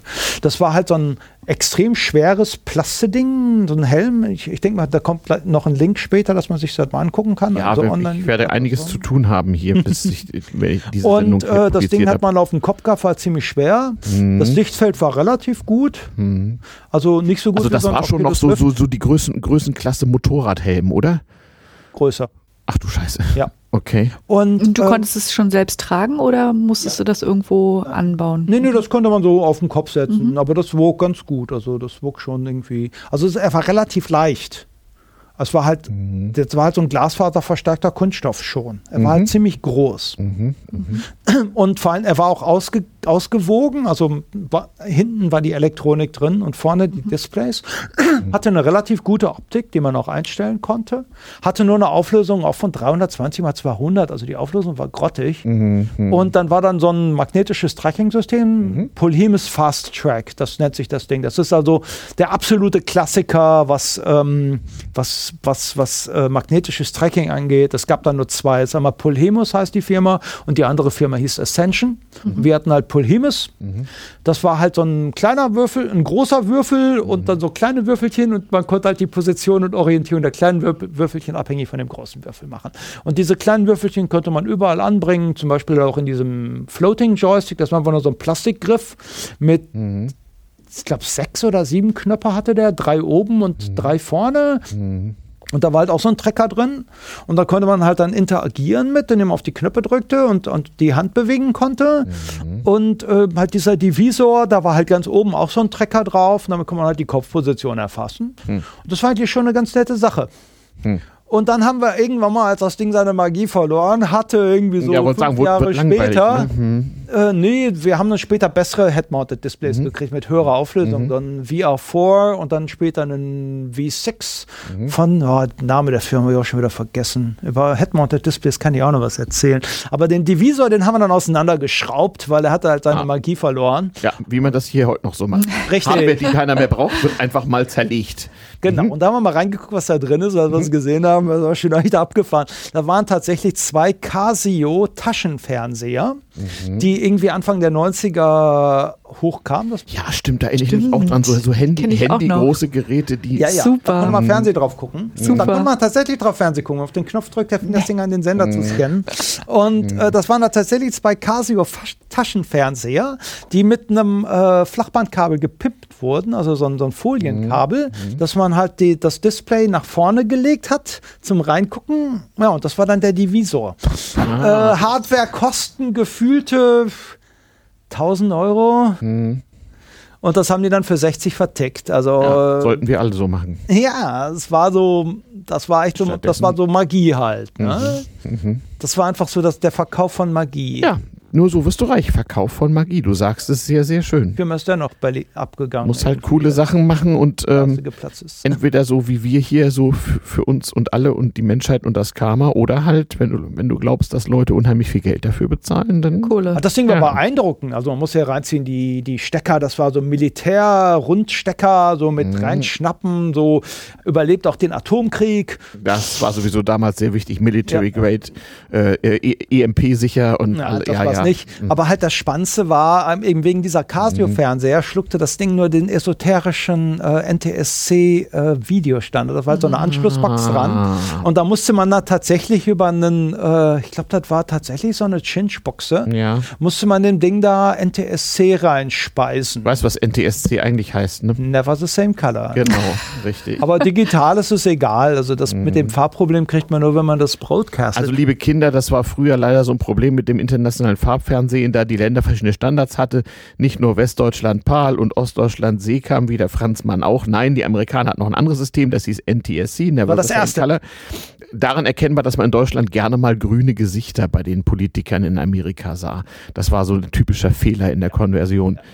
Na, jedenfalls, Mhm. ähm, der Spaß war halt, also wie ich auch an den Job da gekommen bin im Institut, Mhm. da kann ich mich noch total dran erinnern. Die wollten halt zeigen, dieses Virtual Reality Ding, was sie da verkaufen wollten, haben die von der Firma das ganz, den ganzen Kram sich liefern lassen mit der Maschine und der Software und eine Rückprojektion, 3D natürlich Mhm. und das Head-Mounted Display und alles und wollten dann voller Stolz das am nächsten Tag ihren Bossen zeigen und haben es nicht zum Laufen gekriegt. Natürlich nicht. Anfänger. Und haben dann zum Verrecken keine Daten, kein Bild auf dem, auf dem Head-Mounted Display gekriegt. Und ich guck mir den Kram so an und alles richtig verdrahtet und guck so und stell dann fest, dass sie dann diesen, weil das war RGB, was aus der Kiste rauskam und dann gab es dann den NTSC-Encoder und dann haben die tatsächlich da RGB H-Sync V-Sync an den, an den NTSC-Encoder angeschlossen, während äh, jedes Kind weiß doch, dass man beim NTSC einen Composite-Sync bekommt. Dann habe ich dann den äh, V-Sync rausgedreht. und plötzlich, Ja. ah, Ja, wir haben ein Bild. wir haben Ja, ein Bild. schön. Ja, danach hatte ich einen Stein im Brett bei den Jungs, den schon der Schmeiß in Strömen den Nacken runterlief. Und, Und womit äh, mit Recht, ja. Ja, ja.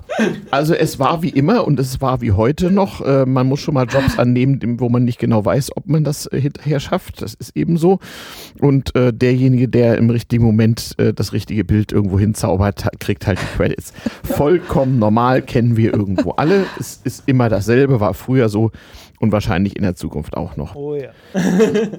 Ja, ähm, was ist denn eigentlich, wir, da waren wir so ein bisschen stehen geblieben, lass uns nochmal denn zurückkommen. Was ist denn heute noch so die Relevanz? Also einmal Leute wollen über Gaming und Consumer und so damit Geld verdienen. Aber mit der jetzt besseren Technik kann man wirklich also einen Sch Schritt nach vorne machen und andere Dinge, nee, ist noch nicht so weit. Wir brauchen mehr Technik oder? Ja, also folgendes ist halt passiert. Also ich meine, ähm, wie gesagt, wir hatten halt diese megateure Technologie und haben festgestellt, was man, das Einzige, was man mit VR machen kann, ist Leute beeindrucken, Hm, aber irgendwie nichts Sinnvolles. hm, okay. Also, Und du bist der Meinung, dass es immer noch. also diese Head-Mounted So. Displays litten halt darunter, dass die Auflösung scheiße war. Hm. Und äh, das Problem ist, man kann halt ausrechnen, damit ein Head-Mounted Display richtig gut wird, äh, ist die aktuelle Auflösung immer noch nicht richtig ausreichend. Das heißt, an Realtime ist auch weiterhin nicht zu denken. Ah, ja. Wir nähern uns. Wir nähern uns. Also das, was es jetzt gibt, also ich habe mir das Oculus Rift angeguckt, das neue, das ist schon mächtig beeindruckend und vor allen Dingen kann man damit schon tolle Sachen machen. Aber halt bei, bei Gaming spielt es halt keine Rolle, ob ich jetzt eine korrekte Darstellung von Beleuchtung hinkriege, ob ich irgendwie, ja, irgendwie das da, da was präzise anbiete, sondern bei Gaming spielt halt nur die Rolle, dass das A cool aussieht und B Spaß macht und, und man halt alles andere bei V- kriegt, was man bei VR halt kriegt. Eben die, das Gefühl für Dimension, Größe. Ja, etc. und könnt, könntest du dir da nicht vorstellen, dass andere Anwendungsbereiche da dann dieser, dieser Driver diese Driver sind in, in VR, also Oh ja, ich beispielsweise bin ja- Bildung. Ja, ja, da bin ich Ja, gerade so. dabei. Also Ja. ich, spreche ganz konkret. Ich habe ich hab, Konstruktion. ich hab letzte Woche noch mit dem Land, äh, Landschaftspark Xanten geredet. Mhm. Die, die haben, ja, die haben da eine äh, Ausgrabung von der römischen Stadt teilweise rekonstruiert. Und die haben auch super tolle 3D-Modelle von, wie, Ja. wie, wie Xanten ausgesehen hat zur Zeit der Römer. Ja. Und ich habe mit dem Chef gesprochen und habe ihn darauf angesprochen, ob er nicht Lust hat, das äh, als Virtual Reality zu machen, dass man sich das halt auch mal so in echt angucken könne. Und da werde ich jetzt die Woche noch eine E-Mail rausschicken. Super. Zum Beispiel. Dafür ist das auf jeden Fall. Aber es ist auch ein bisschen Ja. Unterhaltungstourismus sonst wie. Wir hatten CatCam, also, also ähm, äh, Konstruktion im weitesten Ja, Sinne. da wird es auch für eingesetzt. Also zum Beispiel, also diese, das, was VR am Leben gehalten hat. Wie gesagt, am Ende der 90er, so 98 rum war VR tot. Ähm, diese Head-Mounted Displays haben sich als, da gibt es nur ganz wenige Applikationen, die sind meistens mit dem Erschießen von Mitmenschen verbunden. ah, okay. Ja, also wird beim Militär ganz konkret eingesetzt. Ja, ja, stimmt, habe ich nicht gesehen. Ja, ja. War 2003 war ich ähm, auf der Supercomputing, da habe ich den Krieger der Zukunft kennengelernt. Das war doch auch schon mal in den 90ern so ein Ding, Laserdome, wo man dann auch so mit VR-Brille in irgendwelche dunklen Räume ging, habe ich mal in Dänemark gemacht. Als Betriebsausflug bei meinem damaligen Arbeitgeber haben wir in Dänemark mit irgendwelchen Laserwaffen auf uns geschossen, glaube ich. Stimmt, Das ja. macht Spaß, ja. Aha, da haben wir es. Ja, genau. Ja, aber Ja, das war ziemlich br brutal. Der Typ hatte tatsächlich eine Kamera auf seinem äh, Gewehr. Hat da so ein Sturmgewehr mit oben eine, eine Optik drauf, mit einer Kamera und konnte dann die, das Bild von der Kamera in ein Head-Mounted Display, allerdings nur monookular über ein Auge, reinblenden. Mit Fadenkreuz ein Pipapo. Das heißt, kommen um die Ecke schießen. Das Gruseligste war noch die Highschool-Liste dabei, inklusive Frauen und Kinder. mhm, genau. Ähm, Ja, ja. man, muss die Leute, man muss die Leute an ihre Aufgaben gewöhnen, schon klar. Und das Ganze war dann halt mit einem tragbaren Rechner und Vernetzung etc. Was anderes, was ich auch äh, gut finde, ist, ist Medizin. Ich erinnere mich vor ein paar Wochen, Linda, hast du hier oben in der Main Hall so einen tollen Vortrag da, da irgendwie gehalten über ein Stück Software, woran ihr so, du so mitgeschrieben hast, wo irgendwie jemand oder etwas durch einen simulierten menschlichen Körper fährt und dort irgendwelche Krebszellen bekämpft irgendwie. Genau, genau, das, Das ist ist ziemlich eigentlich auch cool schon die so. Geschichte. auch in den Ja. 90ern schon gesagt? ja, also ich, ich glaube auch nicht, dass, das, dass wir die Ersten waren, die, die das ging da um AIDS gemacht seinerzeit haben. und da Aber flog man auch durch den menschlichen Körper. Da habe Ja. ich Herrn Scott Fischer kennengelernt, auch so ein Urgestein der VR. Das wollen die demnächst mit mir machen. Ich habe ja erzählt, dass ich so als alter kranker Mensch mich der Forschung zur Verfügung gestellt habe und äh, auch schon diverse bildaufzeichnende Geräte äh, mühsam runtergeschluckt habe. Und äh, das wollen sie jetzt demnächst, äh, wieder machen. Sie sind also wieder ein Stück kleiner, jetzt zum ersten Mal äh, das in die Blutbahn. Leider kann man das nicht immer so normale Spritze injizieren. So klein sind sie nicht, sondern sie müssen so ein so an der Schulter so ein ganz großes Gefäß aufmachen. Und da kann man dann so ein so ein, so ein, so ein klein, so ein, so ein Pillenkapsel großes Ding sie so in meine Blutbahn einführen und das wird dann da Bilder machen. Da bin ich mal sehr gespannt, was dann passiert. Krass. Ja, in der Tat. Ich habe das bei meinem Enddarm erlebt, aber das ist eine ganz andere Das, das will keine Details. das bitte. ist ja schon gang und gäbe. Das ist schöne die, Endoskopien nee, die, die, irgendwie. die, Ja, ja. die, die Gefahr ist wirklich Endoskopie ist witzig. die Ja. Gefahr ist wirklich nur Verstopfung, dass das Ding irgendwie am, am Hirn oder Herzen an der falschen Ja. Stelle irgendwo. Ne? Aber das, äh, dafür ist man Aber ja. was ich noch Ja. sagen wollte, ist, ich Mhm. glaube, solche so eine Spiele zum Beispiel, also Mhm. geh rein in deinen Körper und bekämpfe ähm, Krebszellen, äh, Mhm. haben sicherlich auch so einen therapeutischen Aspekt, den man nicht äh, unterschätzen darf. Mhm. Also das ist jetzt äh, Ich kenne das mit Meditation. Was? Meditation? Ja. Ach so. Um, um das Immunsystem anzukurbeln. Da, damit, ja gut, damit hast du auch schon was Neues. Natürlich, selbstverständlich. Äh, zu meditieren ist ja VR auch cool. Da gibt es ja diverse Richtig. Leute. Wenn ich, Ich habe ausprobiert. wie viele, Ja. Leu wie viele Leute aus der Nerds Ich hab's noch nicht sich ausprobiert. irgendwelche Ist Floating, nicht? Floating Tanks mit VR und jede Menge Drogen und was nicht alles, äh, alles in Kombo gegeben haben. Ja. Äh, Nein. Nein. Also ich habe mich, ich hab mich zwei Jahre intensiv mit Meditation auseinandergesetzt. Und Du ich hast muss die ganz ehrlich falschen sagen, das Drogen Beste- genommen. Nein, ich habe gar keine Drogen Ja, genommen. sag das ist eben. toll. Das ist viel geiler als Drogen. Also man, man kann die Zustände, die man in nennen deine, die Droge deiner Wahl, kann man durch Medita Meditationsübungen auch so erreichen. Völlig ohne. Das ist Okay. ziemlich abgefahren. wie lang war denn die längste Zeit, in der du in VR warst? In, in, Also- in Meditation oder mit VR? Mit VR. Mit, mit Brille. Genau. Ach Gottchen, ich habe mal irgendwie einen Vormittag äh, Half-Life 2 gezockt. So Ja. irgendwie halb durch.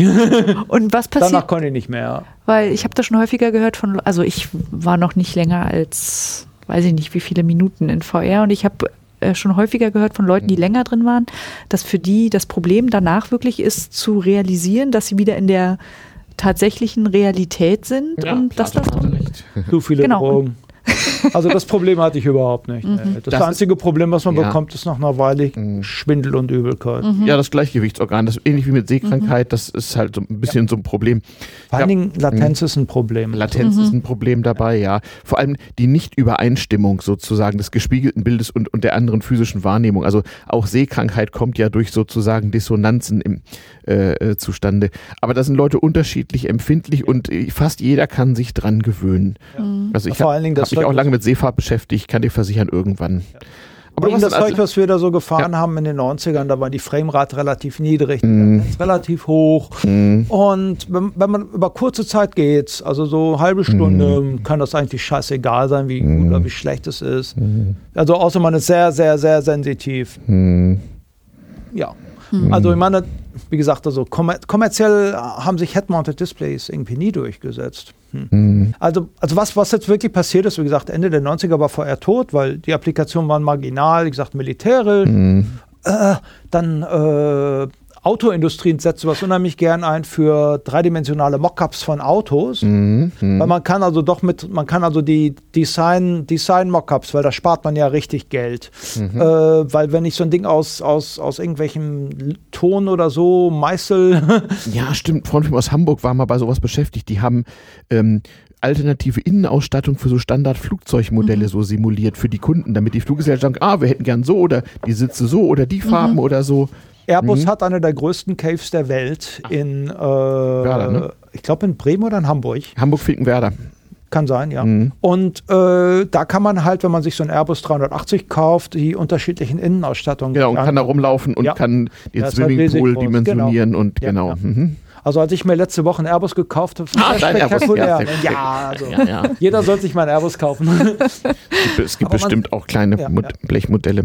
Und wie gesagt, also ich habe halt, ich habe eine Weile in der Industrie gearbeitet, Ja. auch äh, Ende der 90er, also als Mhm. die Hype schon vorbei war. Ja, ja. Und äh, das war auch so ein bisschen wie meiner ist größer als deiner. Abteilung, ja, ich hab meine S-Klasse Mercedes mit dem Achtzylinder und wir haben eine Vier-Seiten-Cave. Ja, ich hab einen Bugatti Veyron und ich hab eine Sechs-Seiten-Cave. Ja, Ja, meine ja. Cave ist größer. Ja, aber wir haben einen schnelleren Rechner. Ja. ja, wir haben 10 Millionen Euro für unsere neue Cave ausgegeben. Ja, wir haben 20 Millionen Euro Ja. für unsere neue Cave Ja. ausgegeben. Ohne Scheiß. Also das war unheimlich Prestige. Äh, Mhm. Aber weiterhin marginal Sache. dann eben. Ja, natürlich, der Markt Ja. ist klein. Man hat dann irgendwie weltweit unter 1000 Kunden. Mhm. Inklusive Oil and Gas, Autoindustrie, Luft- und Raumfahrt. Medizin also noch nicht so. Gar nicht, nee. Ach, Medizin. Die, die, für Medizin reichen, also autostereoskopische Bildschirme ist Mehrwert für Medizin. Mm, Oder, oder halt auch, auch stereoskopische Bildschirme mit Brille. Ah, Die Mediziner sind eher sehr konservative Jungs. Also die setzen uns eher wenig ein. Und mit 2D kommen die mehr als genug aus für Diagnostik und so Krams. Also auch hier bei Computertomographie, so ein 3D-Rendering, nicht stereoskopisch, ist schon die Ausnahme. Die sind mit Schnitten, sehen, die Jung, sehen die Jungs viel mehr als, als, als mit einem 3D-Rendering. Also 3D-Rendering, das machen die bei Gehirnchirurgie vielleicht, weil sie da irgendwie ganz genau wissen müssen, wo sie nicht bohren sollen. Aber äh, nee, nee, also all die tollen, vielversprechenden Dinger, die die in den 90ern am Feiern waren, haben sich alles als, als nichts entpuppt, entpuppt. Und für Gaming war das Zeug einfach zu teuer. Es gab da ein paar Und nicht gut genug wahrscheinlich, ne? Also Beides, äh, ja. mhm. Also zum Game war es auch nicht gut genug. Auch das teure Zeug. Und äh, ich meine, ich habe es erlebt, ich war hier in Berlin, das nannte sich äh, äh, Cyber Café, direkt am Bahnhof Zoo. Da hatten die äh, so ein, zwei Systeme, boah, wie heißen die? Ich habe dir auch den Link geschickt. Äh, ich glaube, das waren auch Briten. Das waren Amiga 3000 Rechner. Ah, der letzte. Mit auch so einem selbstgebauten Headset mit einer grottigen Auflösung. Auch 320 mal 200, Was schätze er ich. eben so hatte, ja. Ja, ja, was man so hatte, auch mit einem Handtracking. Der Headset war auch Am, mega. Ba- am Zoo, Anfang 90er? Mhm. Okay. Ja, wie soll ich das beschreiben? Links ist der Bahnhof Zoo, in der Mitte ist Curry 36 und rechts in dem Gebäude war der Laden. Mhm. da wo heute dieses Ticketkontor drin ist, rechts daneben. Mhm. Da war früher das Cyberspace Café, kann mich noch dran erinnern. Wir haben uns das angeguckt. Mhm. Also ich war da Mhm. als Student Mhm. und so nach einer entsprechenden Zigarette war das sogar ganz, äh, ganz virtuell irgendwie das Ganze. Ja. Wo wir beim Thema Drogen und Virtual Reality sind. Mhm. Aber, ähm, aber das war also grottenschlecht und Mhm. äh, Schwindelfaktor war relativ hoch Mhm. und das Spiel war nicht so prickelnd. Also es war nicht so, dass es einem so, dass ich so, so das Gefühl hatte, muss man unbedingt haben. Hm.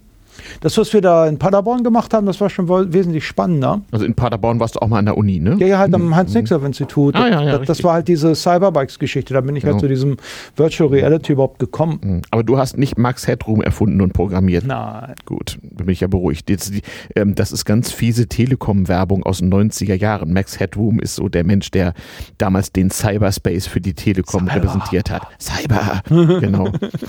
Ja, ja. Ja, ach, Cyber ist das neue Jehova, sage ich euch. Mhm. Aber halt, also was es, also was es da schon gab Mhm. als für Computerspiele, da muss ich auch noch was erinnern, ich auch noch wieder ein, historisch, ein historisches Datum. Mhm. Äh, der, die erste WDR Computer Club Nacht.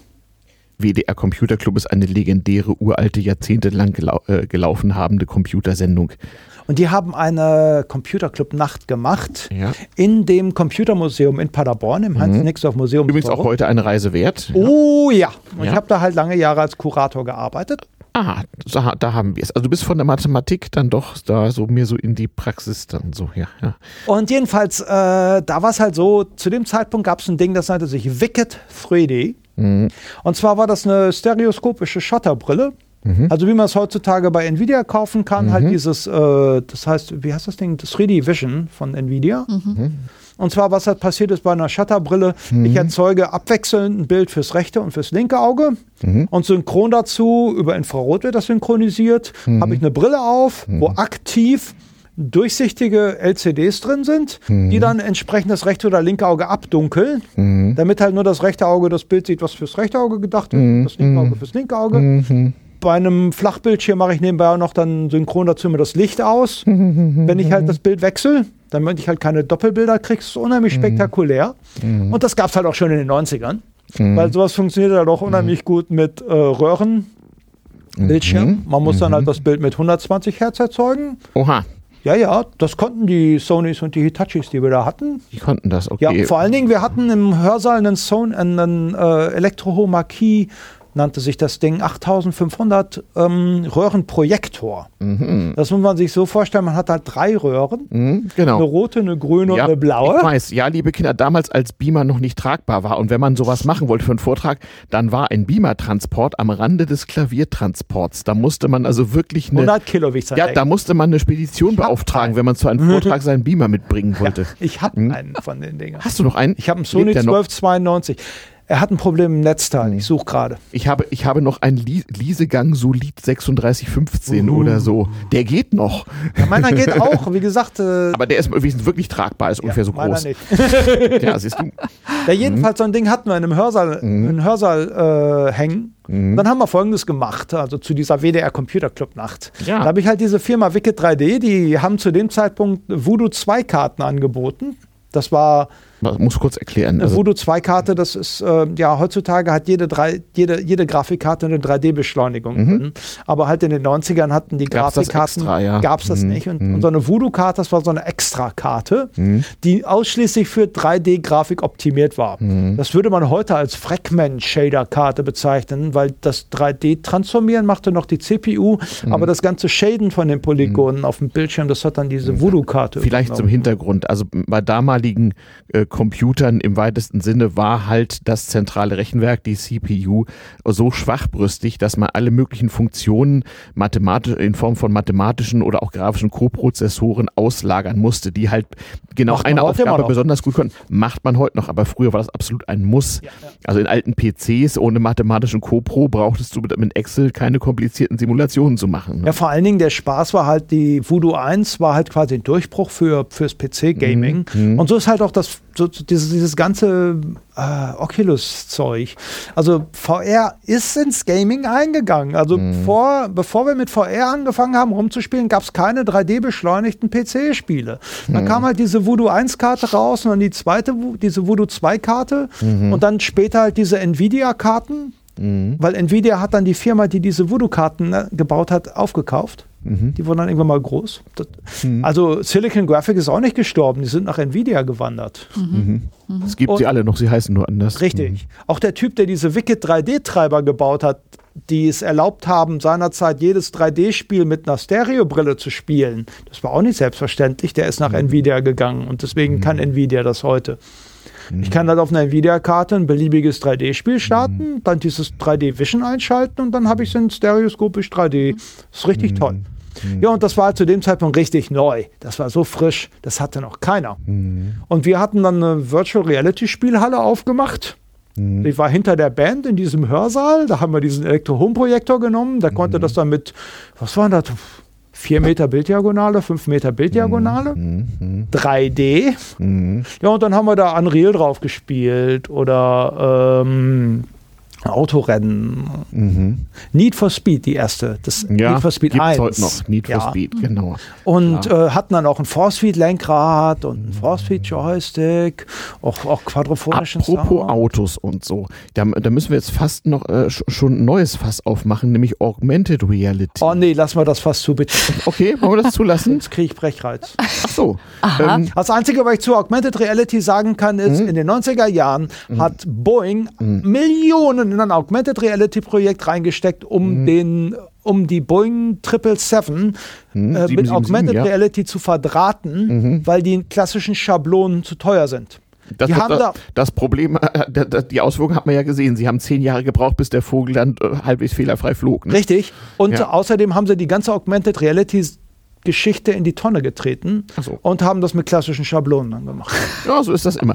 Aber ähm, nur, mal, nur mal zur Erklärung. Also Augmented Reality ist sozusagen die Kombo aus realem Bild und virtuellem Bild, sozusagen die Anreicherung der, der Realbild mit Bildern. Größere Hyper. Nicht in der letzten Zeit genau Hyper, Cyber, sonst wie Stichworte waren dann so Dinge, wie hieß das noch, das, das Google-Ding, Google, Google Glass. Glass, Google ja. Glass, sowas oder, oder Goggles und so eine Geschichten. Ähm, Gab es ja früher auch schon. Also ich kann mich erinnern, als ich in Mitte der 90er Jahre in Kalifornien arbeitete, da war der Hit, weil man stand ständig im Stau morgens zur Arbeit, da war der Hit, man, man klebte an die Innenseite seiner Windschutzscheibe so eine durchsichtige Metallfolie, das war in Deutschland natürlich alles verboten, herrlich gemacht, und, und klemmte an, den an die Rückseite des Rückspiegels so eine Art ganz kleinen Projektor, der ein sehr fahles, äh, fades, durchsichtiges Bild produzierte. Und das einzige Bild, was man hatte, Computer ging ja nicht, war halt ein Fernsehbild, wie so ein, wie so ein LCD Casio Fernseher. Ah. Und dann konnte man sozusagen durch die Windschutzscheibe hindurch konnte man Fernsehen. Nee. Ja, 1996 Fernsehen, oder so ein. Head-Up-Display, cool. Also du musst, die Leute haben damals auf Wie der im Autobahn- Auto? Ja, die haben im Auto. Cool. Die hatten ihre 12 Volt Watt Kaffeemaschine Haben dabei. Die haben, die, die haben sich die Zähne geputzt. Die haben sich äh, was weiß ich was gemacht. Die LKW hatten sogar Mikrowellen, weil man hatte ja immer so zwei, zwei Stunden. Also ich hatte von Santa Monica nach Downtown LA hatte ich immer so ein bis anderthalb Stunden Stau. ja, ja. Und da kann man ja was Größte machen so lange. Parkplatz der Erde. Genau. Habe ich auch schon erlebt. Ja, genau. Naja, äh, und das hat sich ja fortgesetzt. Also ich war neulich äh, mit jemandem unterwegs, der hatte den neuesten, größtmöglichen Mercedes. Und ich war wirklich überrascht, äh, wie gut das inzwischen geworden ist mit Radar- und Infrarotsensorik. Du hast wirklich inzwischen, wenn du über eine dunkle Brandenburger Landstraße fährst mit so einem Mercedes und du drückst dann mal auf alle Knöpfe, dann hast du ein Bild, eine Kombi aus einem, au- aus einem äh, Lichtkamerabild, einem Wärmekamerabild, einem, einem richtigen Radar. Das Ding sendet Radar aus und einem restlichtverstärkten Bild und das alles zusammen auf einer Windschutzscheibe und siehst wirklich die Rehe im Wald und kriegst furchtbare Angst, über diese Brandenburger Landstraße zu fahren.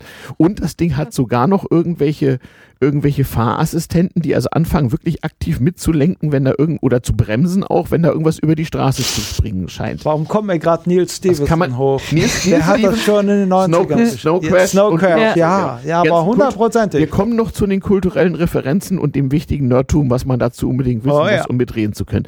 Aber ich wollte nur sagen, wenn ihr das nächste Mal irgendwo hinfliegt, sonst wie und keine Ahnung was, ähm, da, das, äh, die Sixt-Vermieterin hat gerade mal einen guten Tag oder so, verlangt man nach dem größtmöglichen ein Benz mit, mit, diesem, mit diesem System, wie immer es heißt.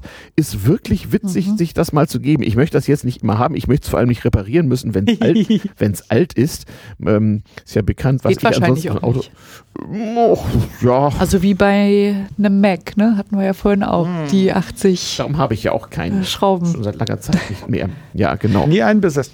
Nein, ich habe auch äh, nicht, nicht nur das, überlegt euch mal noch was, noch was ganz anderes hier, diese ganzen, äh, hört gerade irgendwo gelesen, wo waren das auf irgendeinem Blog, äh, diese ganzen Ransomware-Erpresser-Trojaner, wenn die dann Gibt's jetzt auf dem Mac? ja, gibt es jetzt auf dem Mac. Und wenn's, wenn das demnächst auf deinem Auto gibt, wird das besonders lustig. Ja.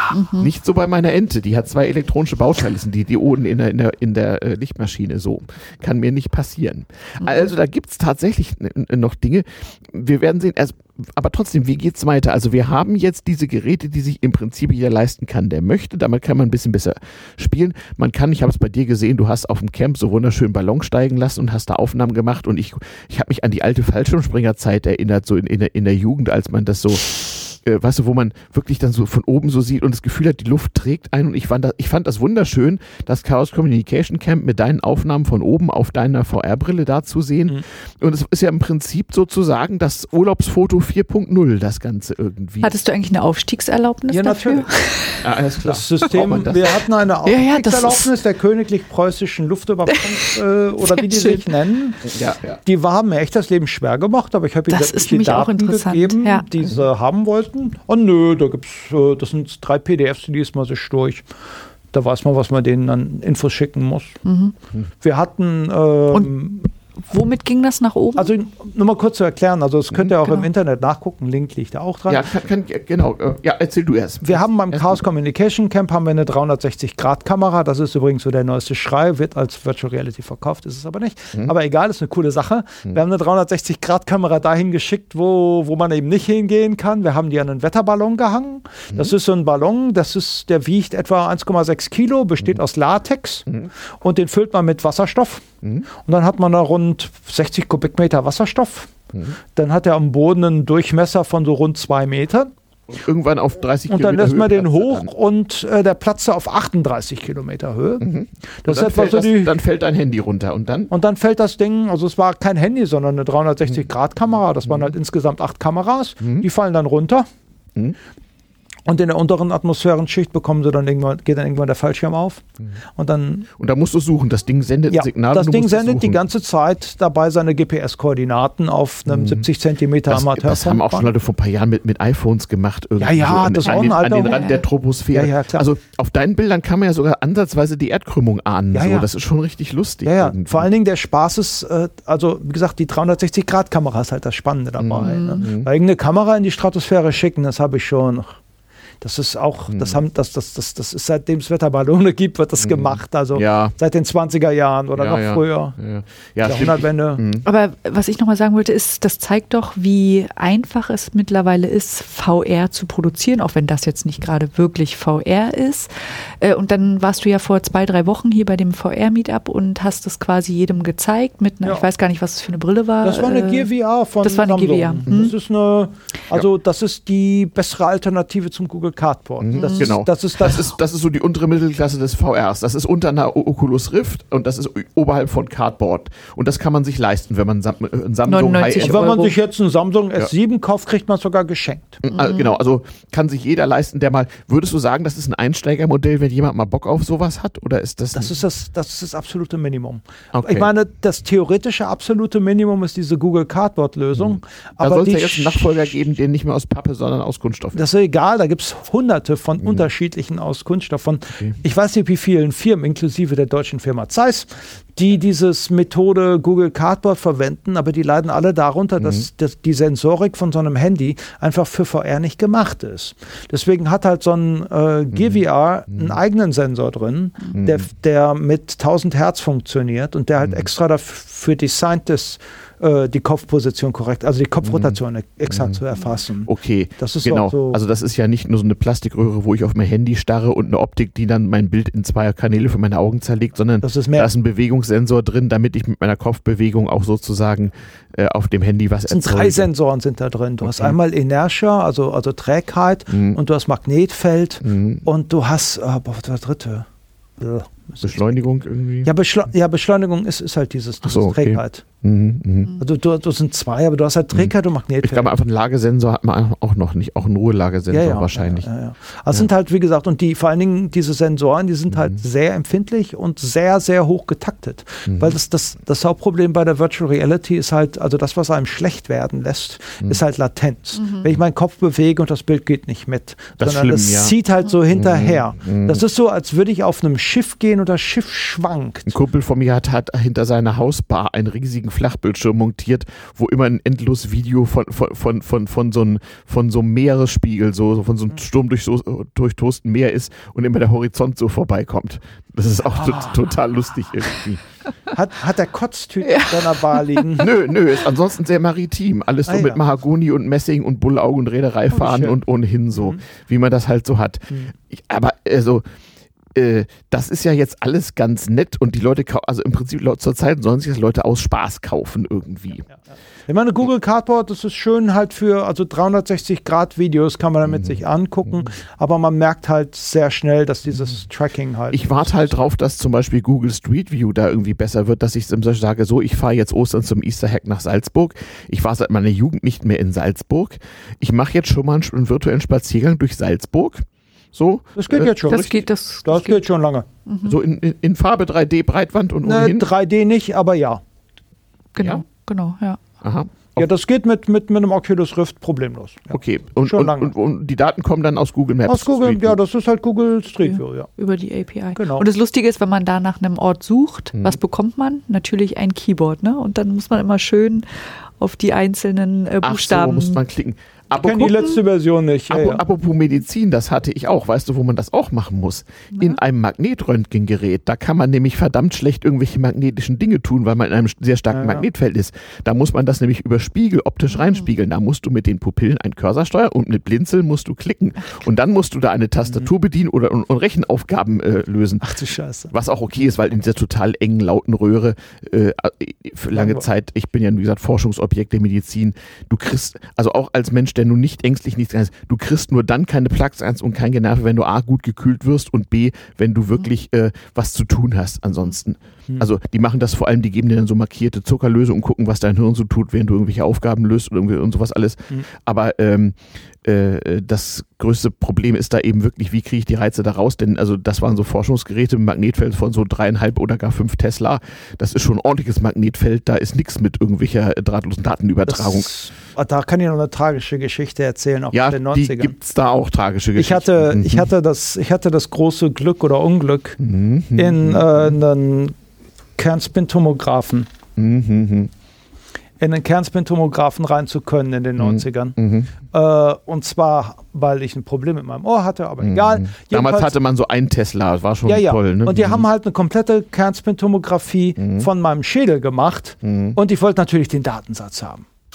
Ja. Heutzutage Mhm. drückt dir der Arzt dann eine DVD CD in die Hand. Ja. Oder eine DVD, DVD. mit einem DICOM-Datensatz in die, in die Hand. Genau, habe ich Das auch kannst du ganze dann Menge. zu Hause in Ruhe im PC mit der Software angucken. Ist total gut, habe ich auf meinem Handy mein, mein, meine äh, HNO-Ärztin vorgespielt, weil die hatte sowas nicht. 1995, Wir kommen gleich wieder. ja, Kleinen Moment. So, dann machen wir auch schon gleich weiter. Mussten uns mal eine kurze Pause gönnen, aber das ist ja dank moderner Technik, die den Menschen dient, gar kein Problem. Nämlich hier an Bord der Seabase, wo sowieso Zeit- und Raumvariable Begriffe sind, denn die Seabase wurde ja in 100.000 Jahren gebaut. Äh, wir sind bei Virtual Reality und was für eine Relevanz und Zukunft das hat. Ich finde, das müssen wir auch nochmal irgendwie ein bisschen ansprechen. Also, es macht Spaß, es ist irgendwie cool und man kann jetzt, wenn man ein paar hundert Euro frei hat, sich äh, relativ geil dieses äh, paar tausend. Was, paar tausend, um Gottes Willen. Es kostet nicht das HTC-Ding, das neue soll doch 899 Dollar kosten oder sowas, ne? Ja, Ich habe da neulich so einen Invite-Link Shipping gekriegt. und Mhm. Europa-Dingsy Mhm. irgendwie etwas über 1000. Ne? Mhm. Ja? Ja, ich glaube 800 noch was und dann 899 und, genau. und mit Shipping ein Tausender. Ey, mehr ist Geld, keine Frage, aber wer möchte, kann Problem sozusagen... ist, die. Maschine, die du dranhängen willst Genau. und damit Spaß haben, kostet etwa zwei. Genau. Scheiße. Okay, das ist zum Einstieg zu viel. Kann man, kann man so, kann man so für 3, 4, 500 Tacken in VR irgendwie einsteigen? Nein, Als, ach, ich finde schon. ich finde nicht. also es kommt drauf an, was man damit möchte. Ne? Also ich denke mal, diese die Fulle. Kosten für den Kotzbeutel dabei. Also Och. da kann man sich da kann man sich drüber streiten. Mhm. Mhm. Okay. Also es ist immer noch eine gewisse Schwelle, aber sie sinkt und man kann hoffen, dass mit irgendwie steigenden Produktionszahlen und so weiter Also das Minimum, Leute, die sich ein iPhone leisten können, sich irgendwann auch so ein VR-Gear leisten können. also das Minimum momentan, um, um eine halbwegs gute Experience zu haben, wo einem nicht mehr schlecht wird und was man auch einsetzen kann, Mhm. ist halt dieses äh, Samsung GVR. Mhm. Und Das Minimum, da, ne? Das kostet ja. Ja. Das kostet 100 Euro. Mhm. Und Und, das- man braucht ein modernes Das Problem ist, du Samsung-Gerät, brauchst ne? ein Samsung S6 dafür als Minimum Mhm. oder halt jetzt das S7. Bei dem S7 gibt es, wenn man es vorbestellt, sogar dabei. Ich will jetzt Mhm. keine Werbung für Samsung machen, aber das Ding ist geil. Punkt. Ich Okay. habe eins. Ja, ja, okay. Und äh, ich, ich, ich kenne mich nun mal wirklich mit dem Zeug aus. Ich Mhm. habe auch ein Google Cardboard bei mir zu Hause rumfliegen. Das macht das, was man mit solchen Dingern machen lässt. Mhm. Verstauben. Mhm. Ähm, Passen die S7 eigentlich noch in die Cardboard? Ja, Oder sind, sind die Ja, ja. irgendwann Nein, so nein. groß? nö, nö. Das passt. Okay. Aber halt, mein S6 passt ja auch rein und das hat die Größe von dem S7. Ah, okay. Das, Okay, also man braucht irgendeine Form von Adapter und ein relativ modernes Handy, Smartphone und dann kann man schon so ein bisschen vor sich hin VRen. So. Ja, aber wie gesagt, also das, das, das, die Sorge, die ich mir bei Google Cardboard mache, ist auch das, was Parmalaki mal gesagt hat, Mhm. weil das ist halt echt schlechte VR. Und dadurch, dass man schlechte VR hat, Schadet dem guten Ruf der Sache. schadet dem guten Ruf der Sache, weil ich Ja. habe schon so von vielen Leuten gehört, oh, da wird mir schlecht bei. Nein, da wird dir nicht schlecht bei. Das Ding hat ein super Mhm. Ja. Tracking-System, tust ja, nein, ich habe es schon mal ausprobiert, wird schlecht dabei. Was, Mhm. das ist ein Nein, da kommst du nicht mehr weiter. Da kannst du nicht sagen, hey, guck mal, das Ding, was ich habe, da wird dir nicht schlecht bei. Mhm. Sondern die Leute haben ein schlechtes Erlebnis und Mhm. naja, Mhm. vorbei. Ne? Mhm. Deswegen Mhm. Ich muss glaube auch, es kommt jetzt wirklich darauf an, was für Inhalte werden generiert, welche Experiences werden experienced. Also ich fand diese Flugsache, vielleicht weil ich mich früher so, so vom Fliegen und so, so angezogen fühlte, weil ich halt bin halt in der Zeit groß geworden mit Kindheit, wo man sich noch nicht so sehr durch Technik distrahieren konnte, sondern noch selber Mhm. seinen Körper irgendwie bewegen. Und darum, da war Fliegen eine Möglichkeit für meinen Bruder auch. Und was meinem Bruder vom Fliegen geblieben ist, mir ja gar nichts so, aber mein, mein Bruder ist geblieben, äh, dass der heute sehr, sehr gern mit irgendwelchen Drohnen in irgendwelchen großen Hallen rumfliegt in Hamburg mit irgendwelchen Kumpels der hat früher mal Software für Hochregallager gehackt und das geht irgendwie auch sehr gut für diese Drohnensoftware.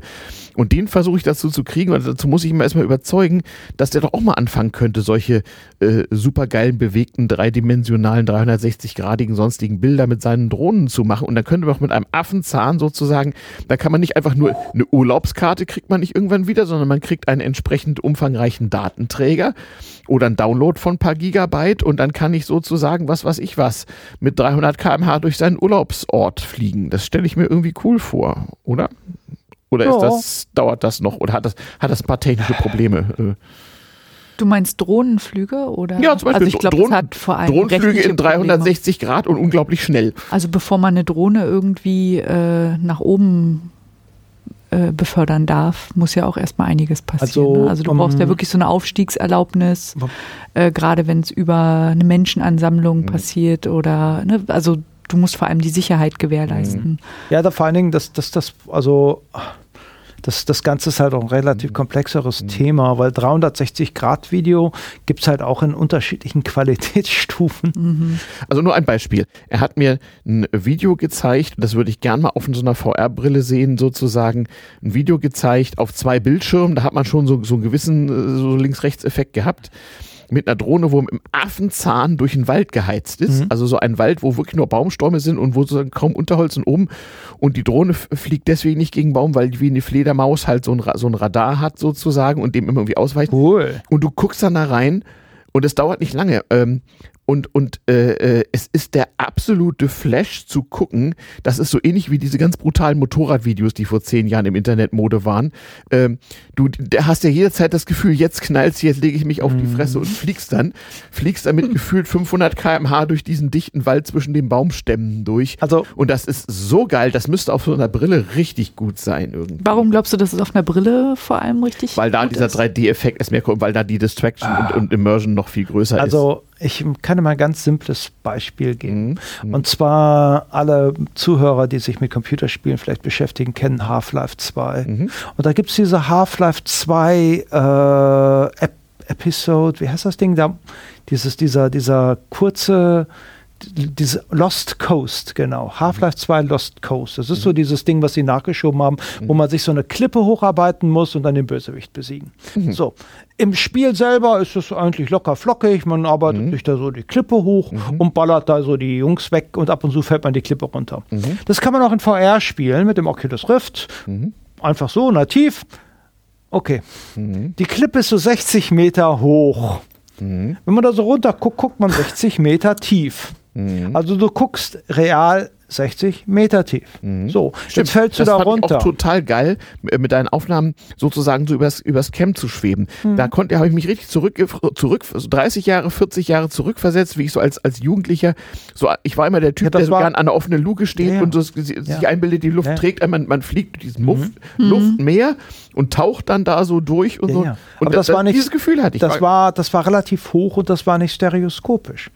Das Problem ist, wenn du das stereoskopisch machst, bekommst du echt ein tiefen Gefühl. Und du Ja, stehst dann das auf einer doch geil. 60 Meter Klippe und du fällst da runter. ja, ist doch geil. Nicht für jeden. aber, man, man, aber man könnte die Leute auch dadurch daran gewöhnen. Ich denke zum Beispiel an meinen Freund Carsten, der hat Höhenangst, wenn er auf eine normale Leiter geht. Das Den könnte man doch eine, einer perfekten Konfrontationstherapie das, aussetzen. Das damit. ist übrigens einer der echten Applikationen für Virtual Reality. Da wird sie sogar eingesetzt für genau das. Leute von Höhenangst befreien. genau, ich habe Oder das vor geht. Spinnen oder so, ne? Ja, genau, den- Oder für genau. post, posttraumatisches Stresssyndrom für irgendwelche Krieger. Richtig. Also Soldaten werden versucht. Stimmt, die machen ja auch gleich nach dem Einsatz immer so ihre, wir stellen es im Kreis auf Übungen heutzutage und so. Das ist ja inzwischen so schon Grundausbildung, das Ja, ja. stimmt. Aber mittlerweile eben in VR, ne? Ja, Beziehungsweise ich das schon mal seit gesehen. Ich hab da eine. Doku drüber gesehen. Auch, auch ohne VR, also es gibt da diverse Übungen. Aber ja, es ist doch eigentlich, hm. Also gibt es doch Fälle. Also warum, wa- warum wird es nicht mehr? Also äh, Also das Problem ist halt, also vielen Leuten, also, also nach einer Weile wird es einem schlecht bei sowas. Also zum Beispiel, simples Beispiel, ich habe eine Autosimulation gefunden, die war richtig toll, fährt man in einem Cabrio durch die Gegend, richtig cool, alles flockig, inklusive Looping. So, ich fahre in den Looping rein ne, und ich finde den richtigen Knopf für den Boost nicht und das Problem ist, irgendwie in der Mitte des Loopings fällt das Ding einfach senkrecht runter. da fällt es halt in deinem Auto irgendwie 20 Meter in die Tiefe. wow. Aber du hast doch gar kein Beschleunigungsgefühl. Du müsstest doch bei Nein, der Gelegenheit nein. auch wirklich wie im Fahrstuhl so Nein. abstürzen. Ja, aber, aber ich sag dir, ich habe mir das Ding vom Kopf gerissen. Mir war sowas von übel nach dem dritten Mal. Also dreimal habe ich es gemacht. Anderes Beispiel. Das war das, die beliebteste Demo auf dem, auf dem vorletzten Kongress. Da hatte ich das Oculus Rift aufgestellt. Das mit der Brücke?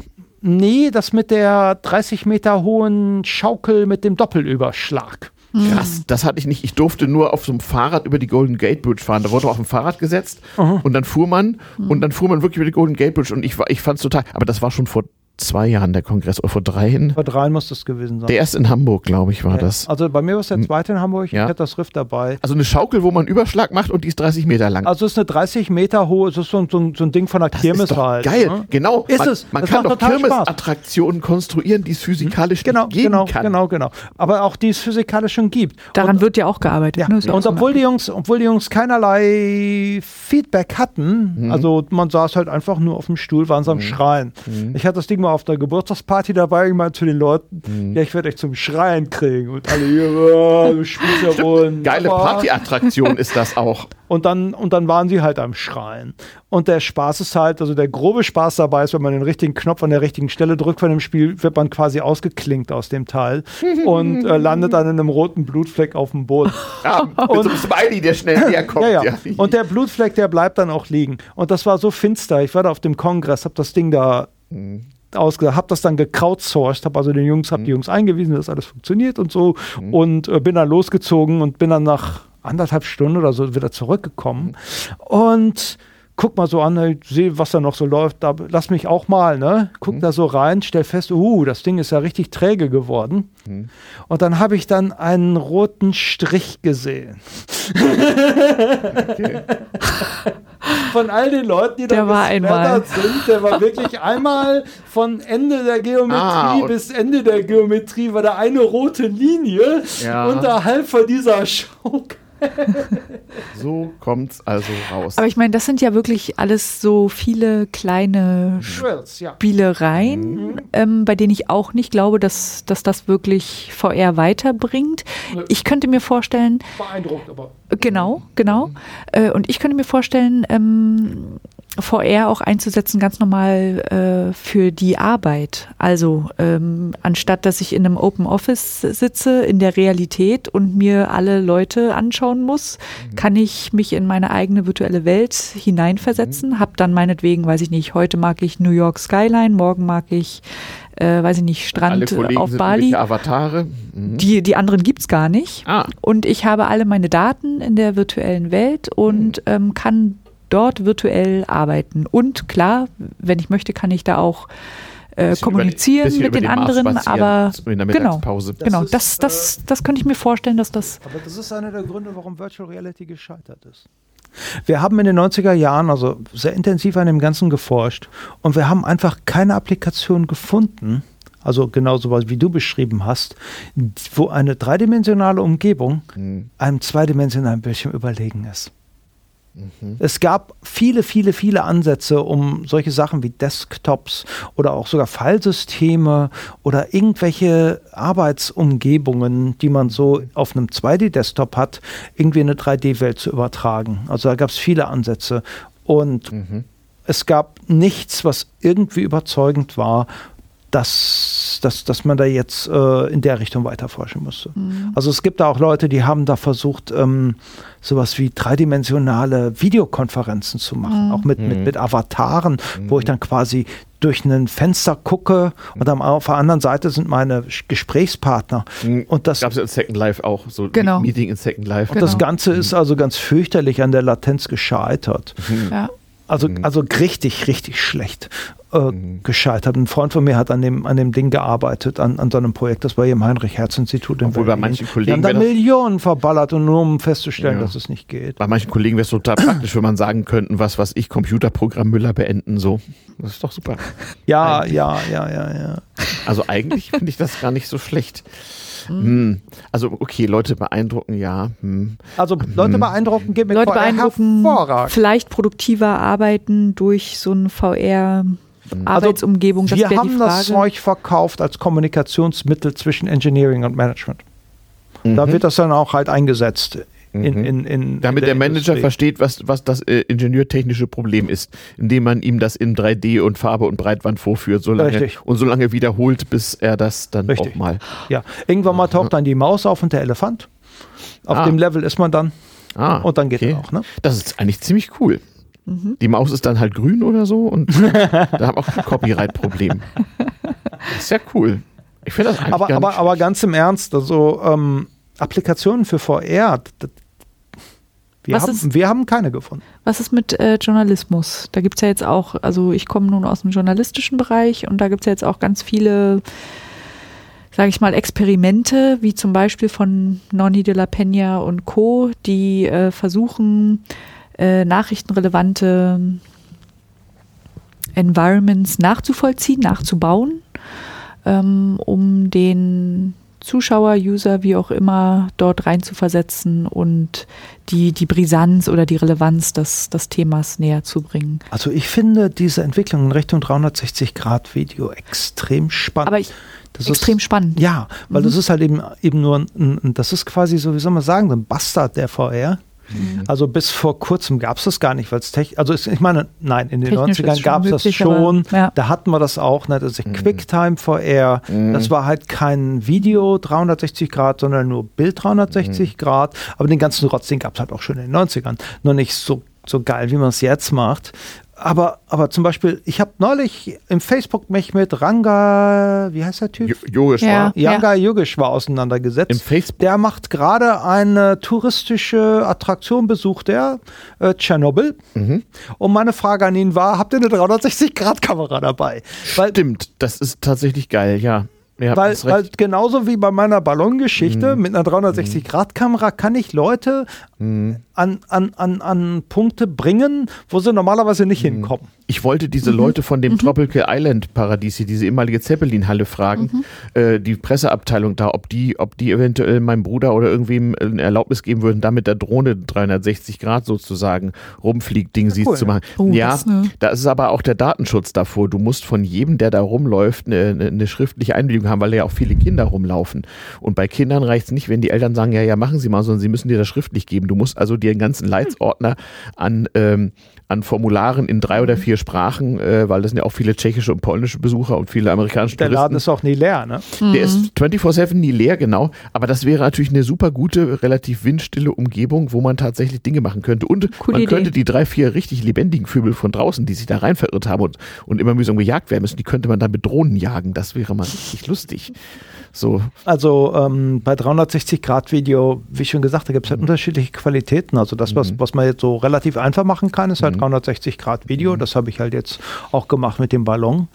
Und das ist nicht stereoskopisch, also das ist einfach nur 360 Grad. aber ich fand das rundherum. schon sehr, ich war schon hinreichend Ja, beeindruckt. vor allen Dingen, vor allen, ja, das, das Ding ist einfach, das Ding ist so hoch, ab einer gewissen Wie viele Höhe Kilometer waren das? Wie viele. Kilometer waren das? das? Das, was du gesehen hast, Mhm. waren etwa 35. So hoch. Ich hätte gedacht so 10, 12. Nein, das waren 35 Kilometer. Alter. Wahnsinn. Das kann man auch auf YouTube bewundern. Ah ja. Ja. Muss mir den Link nochmal schicken Ja, dazu. gern doch. Ja, ja. Und wenn nicht einfach auf YouTube suchen, Ja, nee, nee, Wetterballon nee, nicht, wenn ich, 360. ich muss hier eine schöne Sendung machen mit schön Klar. vielen Shownotes und dazu müsst ihr mir schön Kommt viel. Material machen. Klar doch. Genau. Links und Kommentare, sonst wird das nie was. Äh, Aber halt, um, um 360 Grad Video richtig zu machen, Mhm. braucht man eine 360 Grad stereoskopische Kamera. Upsi. Das ist dann der doppelte Aufwand, also Mhm. von den Anzahl der Kameras, Mehr, mehr Stromverbrauch, ganz einfach, mehr Gewicht. vor allem mehr Geld. Weil so eine normale 360 Grad Kamera, sechs GoPros ist schon ein teures Vergnügen. Wir haben acht Sonys eingesetzt, ist auch nicht gerade billig, aber da hat man halt 16 Kameras plötzlich. Obwohl, glaubst du nicht, dass solche Kameras bald an allen Handys Nein, dranhängen? Also äh, für Oder zumindest 180 Grad? monoskopisch 360 Grad Stimmt. kommen jetzt ein paar Sachen raus mit zwei Sensoren, so Back-to-Back Ja. mit einem Fischaugen-Optik. Finde ich sehr spannend. Also äh, hier äh, Nikon bringt da jetzt eine raus. Da bin ich auch mächtig scharf drauf auf das Ding. Vor allen Dingen habe ich ein Paper gefunden von so ein paar Kanadiern. Da kann man aus drei 360 Grad monoskopischen Kameras eine stereoskopische machen. Und das will ich einfach mal ausprobieren, ob das geht technisch. Weil die sind da doch verhältnismäßig billig, die Dinger. Einfach nur aneinander ge. Nie in einem Dreieck aufba- auf, auf, aufstellen. Und zwar in Augenabstand. Und dann muss man aus dem Material das umrechnen. Das ist ziemlich aufwendig, aber man hat ja genug Compute mittlerweile.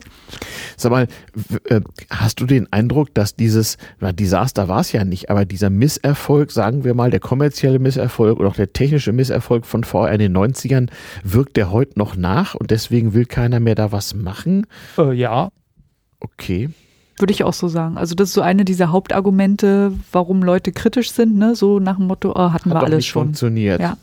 Ja, aber das Problem ist, in den 90ern hatten wir keine 3D-Beschleuniger im Terraform. Ja, wir hatten gar nichts. Darum geht es ja in diesem Podcast. Also eine- ja so so und, so trotzdem, und seit 100 Jahren versuchen die Leute, diesen Traum Wirklichkeit werden zu lassen. Mit, wir hatten es vorhin mit Guckkästen, mit Ste- Stereoskopie. Übrigens, ich habe herausgefunden, der Erfinder des Avatars heißt Gautier, Theophile Gautier, und hat 1857 einen Roman geschrieben, wo Avatare vorkommen. Oh, wie schön. Siehst du. Ja, der Erfinder vom Cyberspace ist William Gibson und der hat 89 einen Roman Genau. Äh, welcher Und der war, kannte noch nicht welcher war das? War das Snow Crash oder Neu- Neuromancer. Neuromancer? genau. Neuromancer von, von Gibson. Habe ich neulich noch gelesen. Wunderschön. Ja, ist Ja, das ja. immer noch schön oder ist das heutzutage zum Lachen, wenn man das liest? Nein, nein, das ist das Geile an Gibson. Das ist immer noch schön. Okay. Das ist, das ist vor allen Dingen ist es wahnsinnig aktuell. Also zum Beispiel der dritte Teil von dieser, der hat eine Trilogie geschrieben. Mhm. Wie immer. Das ist einmal Snow, das ist einmal äh, Neuromancer, Mhm. dann Snow der Crash. zweite heißt ne, Count Zero, no Snow Crash ist von Stevenson, anderer Stevens, Autor. Ja, sorry, ja. Ich rede von falscher Gibson. Film. Ja, Gibson. Also der ja, zweite heißt äh, Count Zero und der dritte heißt äh, Mona Lisa Overdrive. Und die sind alle drei richtig gut. Alle drei ziemlich geil geschrieben. Und alle von vor Schreib- 25 Jahren so, oder? Ja. Hm. Und bei Mona Lisa Overdrive zum Beispiel äh, passiert so, dass die Hauptdarstellerin Mhm. äh, aus ihrer Villa rausgeht und von einer automatischen Drohne verfolgt wird. Mhm. Also das startet dann so ein kleiner Helikopter und verfolgt die die ganze Zeit. Mhm. Wir reden hier von 1900, wann hat er das rausgebracht? 95 oder was? Da Drohnen, 1995? Frank Wo, Herbert, Keiner? 1978, da wird jemand durch eine Drohne umgebracht. Ja Das gut, war eine sehr kleine. ja, ja, ja, ja. aber das war, aber es war halt nicht, es war halt sowas wie mit Antigravitation in Ja. der fernen Zukunft. Ja, der ganz fernen Zukunft. Ja, ja. Genau. Während halt, äh, Als dieses hier gebaut wurde. ja, ja. Mhm. Hm. Wenn halt die, die Welt von Jepson, die spielt halt in der nahen Zukunft. Und mhm. diese, diese Drohne, die er da beschreibt, die entspricht ziemlich genau dem, was wir jetzt mhm. erleben, was, was Drohnen mhm. angeht, halt autonom. Okay. Auto verfolgen. Habe ich geguckt, im Netz mhm. bietet so eine Firma so ein Ding an, das kann man quasi ja. Handteller groß ausfalten, in die Luft schmeißen. Ja. Das hängt sich dann hinter ein, dann kann man da irgendwie Ski fahren oder so mhm. und dann drückt man auf den Recall-Button und dann landet das Ding wieder in der Hand ja. und man kann es wieder einpacken. Ich glaube nicht, dass das funktionieren wird, also sinnvoll. Da mhm. gibt es noch so Bäume und so ein Zeug. Das, aber wer weiß, mal gucken. Ja. Also ich habe, ich habe in dieser, äh, in dieser Podcast-Säge mit Leuten über Bücher von vor 150 Jahren gesprochen, die sowas äh, vorweggenommen haben. Das gibt es also alles schon. Durchaus, mhm. durchaus möglich. Wir kriegen sozusagen Besuch, aber das soll uns äh, nicht weiter stören. Ähm, interessant.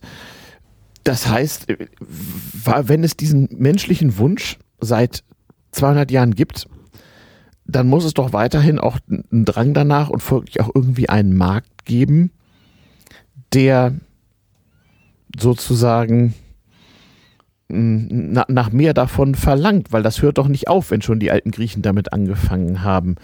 Ähm, das kann doch nicht damit, das kann doch nicht immer heißen, hatten wir früher schon, hat nicht funktioniert, machen wir nicht. Hm. Äh, nein, nein, hat man früher schon, hat nicht funktioniert, machen wir es besser. Ja.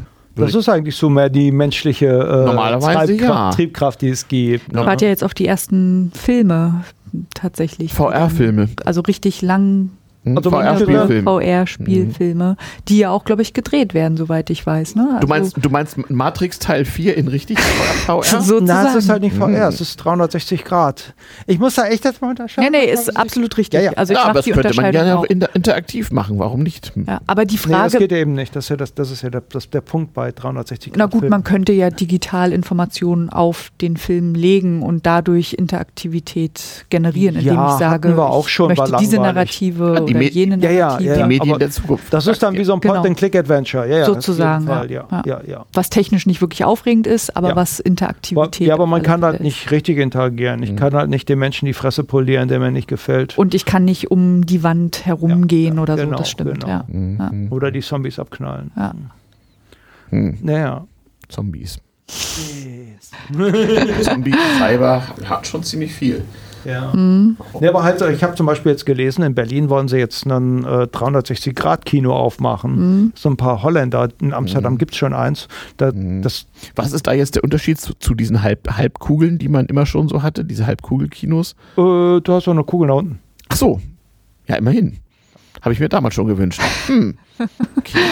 Das könnte lustig sein. Und du brauchst Wenn halt kein, was auf dich zufliegt. Mhm. Und du brauchst halt keinen aufgeblasenen, äh, aufgeblasenen Ding mit einem speziellen Projektor, mhm. sondern du kannst das Ding einfach auf die Nase setzen. Im Prinzip man, oder so ein Planetarium, was man dann halt mal ja, so ja, genau, genau, genau, genau, genau. Mhm. Also das, das Problem ist einfach für so ein Planetarium oder halt so ein, so ein, so ein 180-Grad-Kino, den, den, technischen Aufwand, den man betreiben muss, der ist relativ groß, weil man halt viel Raum braucht und mhm. mhm. Projektionen und so ein Zeug. Aber ich habe halt in, in, in, New York City gibt es sowas, das ist echt spektakulär. Ja, da projizieren sie auch auf so eine Halbkugel. Ja, aber du, der mhm. technische Aufwand, äh, sagen wir mal, irgendwann vor 100 Jahren, so ein Zeiss-Planetarium zu bauen, war auch sehr hoch. Das oh, war eine öffentliche Ausgabe, die, ja, ja. das war ernsthaft Geld, die richtig politisch diskutiert werden musste. Oder die DDR hat ja auch relativ aufwendig gebaut, sogar mit schön, aufwendiger Rechentechnik. Ja, die haben die auch exportiert und zwar mit übrigens interessanter Rechentechnik. Allein die ist es wert, einmal hinter zu gucken. Ich habe dann Sinclair gesehen und ein IBM PC. Ja, nee, die hat noch ältere, die hat noch irgendwie K77 und sonst oh. Dinger da. Also wirklich, wirklich und, und, übrigens auch Analogrechner zum Teil. Cool. Ja. Na, wir schweifen ab. Äh, wenn Leute früher solchen Aufwand getrieben haben, dann werden sie das auch meines Erachtens weiterhin machen. Und vor allem auch die großen Unternehmen machen das ja gerade, ne? Siehe Facebook, Google. Ich meine, ich meine, ich meine der, der, der, wie soll man sagen, der Ground Zero, die Initialzündung von dieser ganzen Virtual Reality. Ich meine, Leute, vor zwei Jahren, mhm. ne, kn oder knapp dreien, okay? Mhm. Wir schreiben hat, 2016, denn Podcasts werden ja auch noch 2016, in 500 Jahren 2016, genau, so 2012, mhm. 2013 mhm. hat über Virtual Reality keiner, mhm. niemand, nada, Silch mhm. gesprochen. Mhm. Das waren ein paar Verrückte, die auf irgendeiner obskuren Board, MTBS, Meant to be Seen heißt das. Ich habe übrigens den Gründer davon Meant to be Seen, schön. In, in, in, Amerika auf einer Tagung mal kennengelernt. Echt Mhm. netter, cooler Typ, hat mir Mhm. auch direkt einen Account gegeben. Da wurde in einer obskuren Untergruppe über Do-it-yourself äh, Head-Mounted Displays philosophiert. Und da war so ein durchgeknallter Typ namens Parma Lucky, der darüber lamentiert hat, dass man doch ganz einfach so ein billiges Display mit zwei Linsen versehen könnte und bla bla bla. Und ein anderer durchgeknallter Typ namens John Carmack war auch auf diesem Board offensichtlich. Und das artete darin aus, dass dieser Parmalaki das Ding, was er mit Duct Tape und Foamcore zusammengebappt hat, diesem John Carmack in die Hand gedrückt hat. Und dieser Typ hat das dann auf der CES der Presse gezeigt mit Doom 3. Und danach hat das nur noch Peng gesagt. Und zwar was darin gipfelte, dass dieser verrückte Typ von Facebook da mal eben kurz zwei Milliarden Dollar klar gemacht hat, um das Ding richtig anzuschieben, weil er eben sich genauso beeindrucken gelassen hat von diesen dreidimensionalen Bildern wie John Carmack. Und es ist nun mal cool, wenn das Monster in Echtzeit und in Realgröße direkt vor einen steht und anschnaubt. Weil das ist nun mal so. Das ist das, das ist das, was wir hier über dieses Medium nicht wiedergeben können. Das ist das, was ihr über kein YouTube-Video euch wiedergeben könnt. Das ist das, was auch mit diesem, mit diesem Google Cardboard nur schwer zu vermitteln ist. Aber mit so einem Headset wie dem Oculus Rift, wenn man das aufsetzt, hat man wirklich das Gefühl, ah, man ist ganz woanders. B, das Monster oder der Dinosaurier. Ich habe neulich noch eine Demo gesehen, da steht ein T-Rex eins zu eins direkt vor mir und schnaubt mich an. Hammer!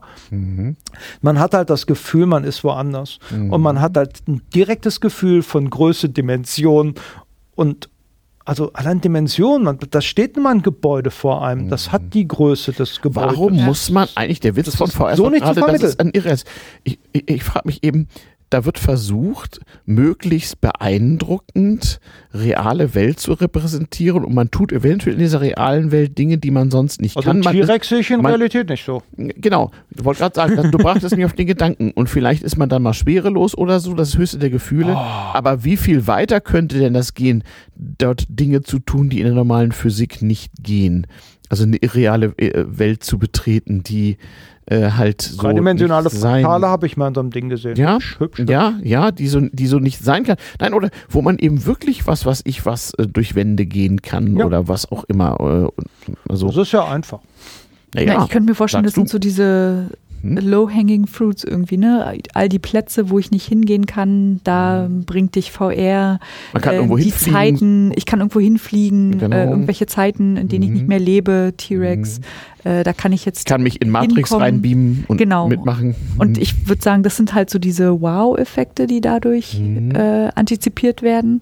Und danach ist die Frage, was passiert eigentlich danach? Und da könnte ich mir wieder vorstellen, dass je reeller Mhm. die, die virtuellen Welten, desto besser, keine Die Ahnung. virtuelle Zeitreise, denk mal an Welt an Draht, wo die Simulation der Leute Mhm. eine Simulation ist, die so damals aus den 70er, aus 50 Jahre vor in den 20er Jahren spielt, Mhm. was ja auch da sehr liebevoll so repräsentiert ist, mit Requisiten und so, um einfach das sichtbar zu machen. Ne? Gibt's ja, in anderen Genau. Filmen ist es mal schwarz-weiß und Farbe, also zum Beispiel, wenn ihr an so also Tarkovsky-Filme denkt aus der Sowjetunion, der hat immer Farbe schwarz-weiß, um so verschiedene Welten abzubilden. und So. Und da war es dann halt, bei Fassbinder war es dann halt so dieses 20er-Jahre-Ding, sie so.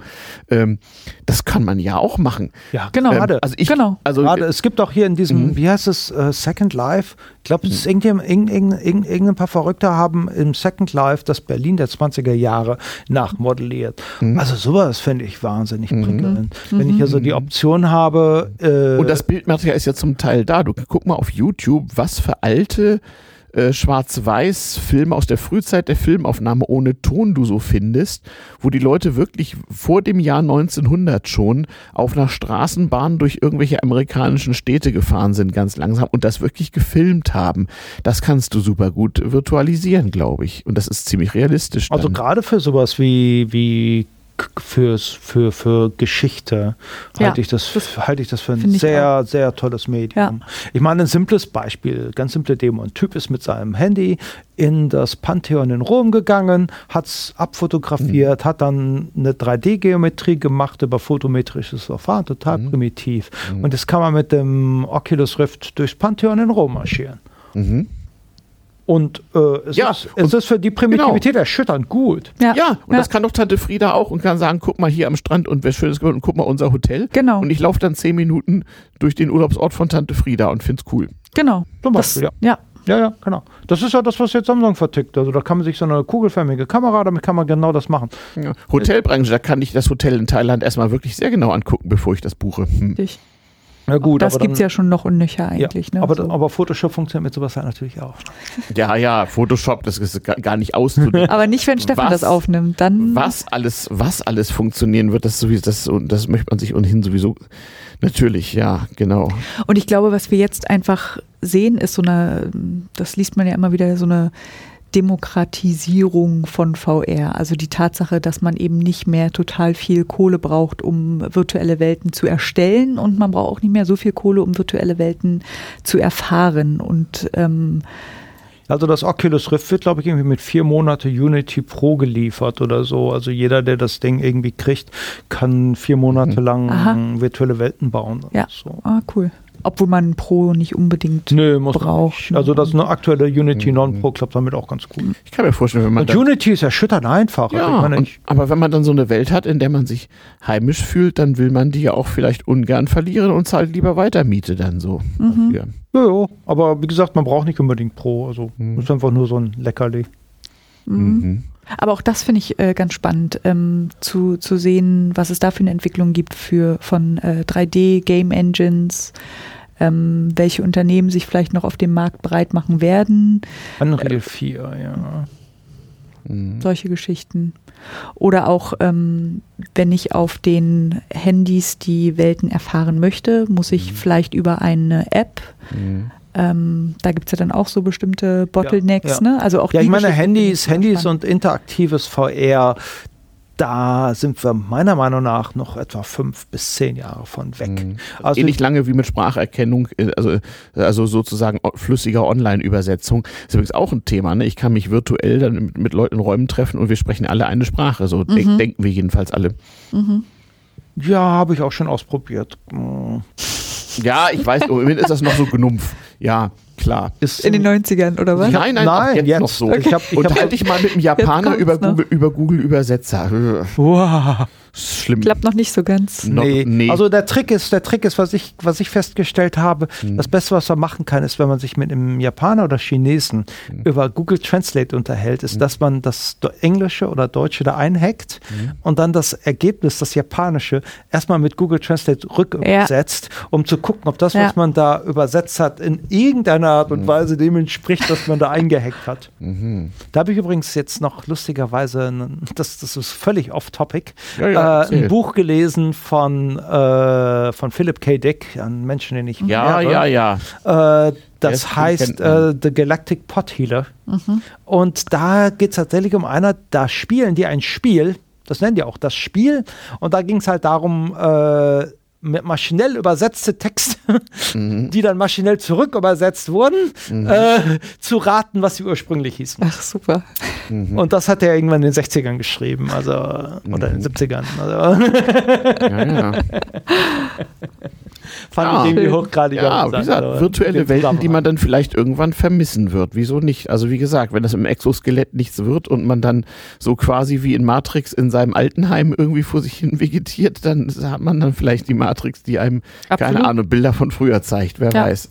Ja, oder man halt dann, ob wenn man sich nicht äh, mehr bewegen kann in irgendeiner Form, dann Mhm. halt diese Technologie nutzt, um sich halt in virtuellen Chatrooms oder in virtuellen Genau. Welten zu unterhalten. Mhm. Ich meine, wie gesagt, der Punkt ist einfach, das geht halt jetzt schon Mhm. in, in einer 2D-Oberfläche ziemlich Mhm. gut. Mhm. Das 3D gibt einem da keinen extra. Mhm. Deswegen ist auch dieses Second Life gescheitert, obwohl es irgendwie noch existiert. Mhm. Das, äh, das war eigentlich auch nur ein virtueller Chatroom. Nur mit dem Problem, dass ich mich irgendwie 3D zu den Leuten hinbegeben musste, mit denen ich mich unterhalten wollte.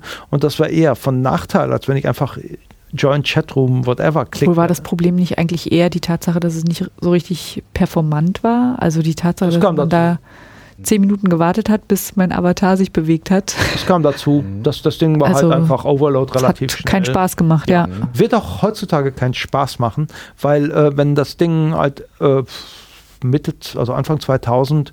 Also ich meine, ich weiß nicht, was für Hardware das war und das, das Problem ist, also das skaliert alles nicht so gut. Also ich habe es so. vor zwei, drei Monaten nochmal probiert Mhm. und es war immer noch sehr Gott. frustrierend. Ja, ja. Also, Wird auch nicht passieren, weil also das, das, ähm, man sagen, also das, diese Game Engines, die haben nicht umsonst eine Menge, Menge Limitationen und eine Menge Optimierung drin.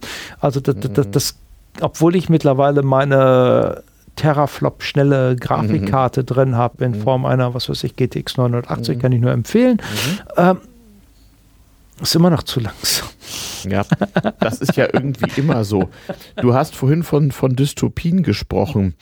Was ist denn so an Negativen mit VR denkbar, was wir lieber nicht haben wollen? Gibt es Dinge so aus dem Kontext von, von Überwachung, Steuerung, mieser Diktatur, Zensur, Kommunikation, was weiß ich? Man kann mit sowas auch Leute foltern, ne? Mhm. Natürlich. Ja. Mhm. Setzt sich jemand das Ding auf und was weiß ich. Mhm. Ja, aber, aber, aber, ja aber, aber reale Folter ist da einfacher. Aber Ja, man kann. Psychofolter mit sowas bestimmt Mhm. gut betreuen. Ja, okay. Und es muss ja nicht mal gezwungen sein, dass man sich die Dinge auf den Kopf setzt, sondern äh, einfach die Tatsache, dass, dass man das freiwillig macht und man irgendwann den Bezug zur Realität äh, verliert. Also das Mhm. kann ja auch passieren, ne? wenn das jetzt schon ziemlich einfach mit Internet. richtig, und mit, richtig. Und Wenn ich mir angucke, wie zum Beispiel irgendwelche AfD-Wähler den Bezug zur Realität durch das Nutzen von Facebook verlieren, braucht man mit Sicherheit keine Virtual Reality dazu, um das zu tun. Haben wir hier so, gese so gesehen an Bord auch. Nicht? Also da draußen so, keine Ahnung. So, solange keine Photonenlecks eintreten, ist das da draußen hier erstmal weg. Und da hier ist Mhm. alles äh, anders. So, also wer weiß. Ja, ja. Und irgendwann wollen wir ja noch davonfliegen Ja, Raumschiff. Ja, so, ist, ich weiß es nicht. Äh, Wahrscheinlich ist, Ist das immer so wie ein Bakaru Banzai? Ja, wahrscheinlich. Ja, so Ah. könnte sein. ja, und noch so eine, so eine andere Sache, was Mhm. Dystopien angeht, ist, Mhm. wenn eben alles virtuell passiert, Mhm. kann und, und mediatisiert passiert, dann äh, ist eben auch alles überwachbar. Mhm. Ne? Also es ist, da Mhm. kann man wieder überlegen, wo beginnt Privatsphäre und Und überhaupt erstmal noch in ganz anderer Hinsicht sozusagen dokumentierbar, Genau. aufzeichnbar und für, für ewig aufbewahrbar. Also ich kann einerseits dabei sein, also wenn sich sagen wir mal was ich was, ich habe ein Familientreffen und ich kann da nicht hin, mhm. dann kann ich sozusagen fast real da teilnehmen, das ist ganz okay und kann sozusagen womöglich sogar real Bier trinken mit denen, nur halt Mhm. woanders. äh, genau, nur halt woanders, ja. Aber ja, man kann mir das dann auch irgendwie wegnehmen. Mhm. Ich sehe die Probleme eher woanders. Wenn, und das, das ist auch das, was in diesem Buch Ready Player One passiert. Also, wenn die Außenwelt so unattraktiv wird, Ja. dass ich dann in die virtuelle Welt mich flüchte. Mhm. Ja. Was auch heutzutage schon unheimlich Richtig. gut geht mit so Passiert Dingen ja wie schon. World of Warcraft zum Ja. Beispiel. Also man liest da von Leuten, die sich da vollkommen verwahrlosen lassen, teilweise sogar sterben, weil sie irgendwie das Leben in dieser virtuellen Welt, und da brauche ich kein Headset für, da reicht, da reicht Du, wenn du dich den ganzen Tag langweilst, weil du vielleicht krank bist und aus deiner Wohnung nicht rauskommst oder weil du arbeitslos bist und äh, relativ schlecht Möglichkeiten weil ich also ansonsten im arbeitslos bin, weil ich kann. nur World of Warcraft spiele? Äh, ja, Ja, das verstärkt sich gegenseitig. Natürlich, überhaupt gar keine Frage. Aber das war bei Counter-Strike auch schon so. Kenne jemanden, der hat irgendwie so, keine Ahnung, vier Semester Studium mit Counter-Strike verbracht. ja, ja. Hat ihm langfristig auch nicht geschadet, aber erstmal schon. Mhm. Okay.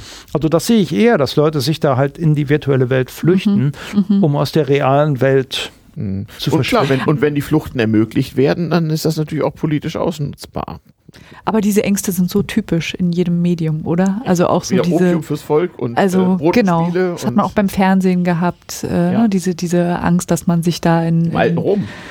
Ja, ich im alten ja, aber- ich meine, es gibt Doch, ja, ich meine, es gibt ja halt, es gibt dann halt immer so ein paar Extrembeispiele, wo das tatsächlich passiert.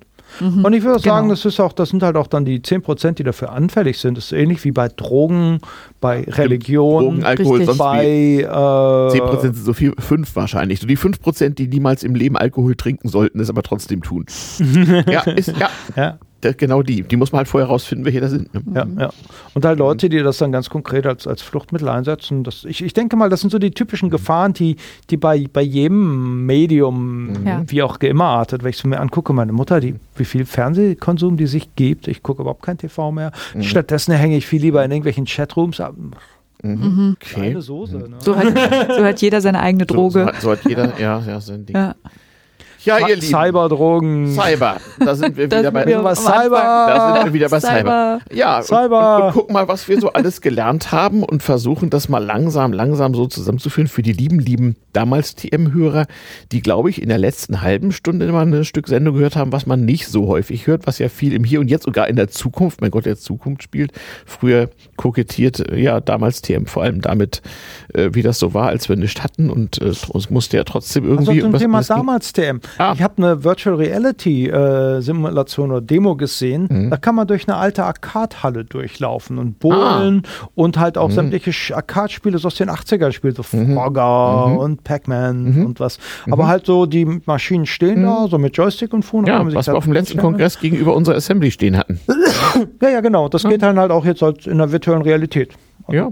Also ich sage sag ja, Zeitreisen in der virtuellen Realität. Ja, auf warum, jeden Fall. Ein sehr spannendes Thema. Warum eigentlich, warum eigentlich nicht? Hm, ich gucke hier gerade noch, ob so diverse alte. Ach ja, einen Tipp habe ich noch. Ähm, wir sprachen vorhin über so die Vorläufer der virtuellen Realität aus dem 19. Jahrhundert. Das Deutsche Technikmuseum in Berlin, das ist das da am Tempelhofer Ufer, ähm, äh, das hat unterm Dach, also ihr müsst im Prinzip äh, jenseits der großen Hallen, wo die großen Dampfloks stehen und was nicht alles und die, die sehr interessante Zuse-Computerabteilung natürlich, müsst ihr äh, in dem höchsten Gebäude bis ganz unter das Dach, in den ausgebauten Dach, äh, ins ausgebaute Dachgeschoss eu- euch vorkämpfen. Und dann seht ihr eine Dauerausstellung von ganz, ganz, ganz seltenen, ein bis 200 Jahre alten ähm, Automaten, Geräten, Panoptika, äh, die sozusagen den unseren Ur-Ur-Urgroßvätern ermöglicht haben, so einen Eindruck von ja, virtueller Realität oder 3D oder 360 Grad oder wie immer wir es nennen wollen, mit den Techniken der damaligen Zeit zu, zu geben. Und ähm, da kann man irgendwie sehen, dass es die Sache ist nicht neu, das gab es irgendwie immer schon. So, da kommt mir gerade noch was Ich bitte, ja, wir- Thema 360 Grad. Ja, ja. Und zwar gab es Panoramabilder Mhm. auch schon im 18. Jahrhundert. ja das Und kann- zwar amerikanischer Bürgerkrieg, Mhm. die Schlacht von Gettysburg. Aha. Und zwar, wenn man dahin, da kann man hinreisen. Mhm. Gettysburg ist ein sehr nettes äh, Kaff irgendwie Mhm. in da oben in Neuengland, die Ecke. Ja. Ein bisschen niedriger ist da bei Washington DC, ein bisschen südlicher von Washington ist das Pennsylvania, ist das? Whatever. Jedenfalls da die Ecke. Ich war da mal. Und da haben die tatsächlich ein ziemlich großes Gebäude. Das ist rund. Und an der Wand ist ein riesiges 360 Grad Gemälde der Schlacht. Und das ist auch aus dem 18. Jahrhundert. Mhm. Also Also diese, nicht so, dass es diese Tradition ist, ist, ist uralt. Nicht? Ich erinnere mich an den Fürstenzug in Dresden oder hier Hon Honeckers äh, äh, Bauernkriegspanorama da irgendwo in Bad Frankenhausen oder sowas, was, wo es so die DDR verherrlicht. So, das ist ja auch im Prinzip so ein Ding, ne? wo man so diese ganzen Bauerkrieg, Bauernkriegshistorie hat und so ganz klein rechts in der Ecke ist dann so Erich Honecker als der Endpunkt der Geschichte irgendwie so dargestellt. Ah. Ja, äh, klar, ähm, äh, je nachdem, wie viel Vereinfachung man zulassen w- will, desto mehr Vor Vorläufer findet man zurück. Aber das ist ein 360 Grad. Zurück, wie gesagt, bis, bis, bis zu den alten Griechen. Vielleicht erleben wir ja neues Kulturschaffen. Nicht? Also ich referiere nochmal ganz kurz, was für kulturelle Referenzen man zu dem Thema braucht. Also einmal gibt es Bücher, wie wir sprachen über Snow Crash von Neil Stevenson, wir sprachen über die Bücher von William Gibson, vor allem Neu- Neuromancer, wo das Wort Cyber wahrscheinlich vorkam. Cyberspace. Nicht? Die Kybernetik ist natürlich älter. Nicht? Äh, äh, und äh, Welt am Draht, den, den sozusagen Vorläufer der Matrix-Trilogie von Rainer Das ist Werner ein Fassbinder. Blu-ray Remaster, der ist richtig gut. Ich weiß. Und es gibt auch ein Making-of, der ist noch besser. Da haben sie 25 Jahre später die beteiligten Leute, die noch am Leben waren, alle cool. mal interviewt. Ja, äußerst cool. Ähm, dazu muss man sich bei Amazon halt so eine Luxus, Luxus-Kassettenversion kaufen mit drei, mit drei DVDs drin. Lohnt sich aber. 13th Floor, auch so ein Ding. Mit Referenzen übrigens an, an Blade Runner und auch an äh, Vertigo von äh, Hitchcock. Ähm, wird da drin mitverarbeitet, ist auch sehr, sehr geil.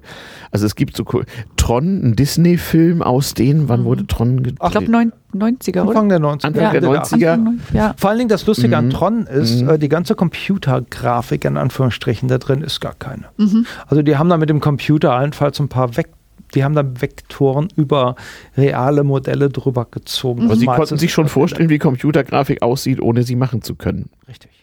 Auch krass, ne? Auf jeden Fall. Ja.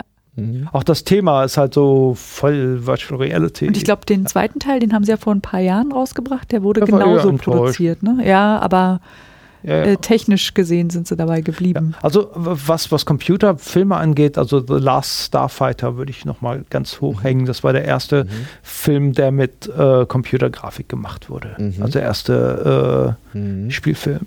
Mhm. Der ist, der ist auf jeden Fall empfehlenswert, auch wenn die Story äh, sehr ähm, seltsam ist, aber die ist, die, ist, die ist neckisch, vor allen Dingen halt, weil auch das Thema Virtual Reality und Simulation da hochkommt.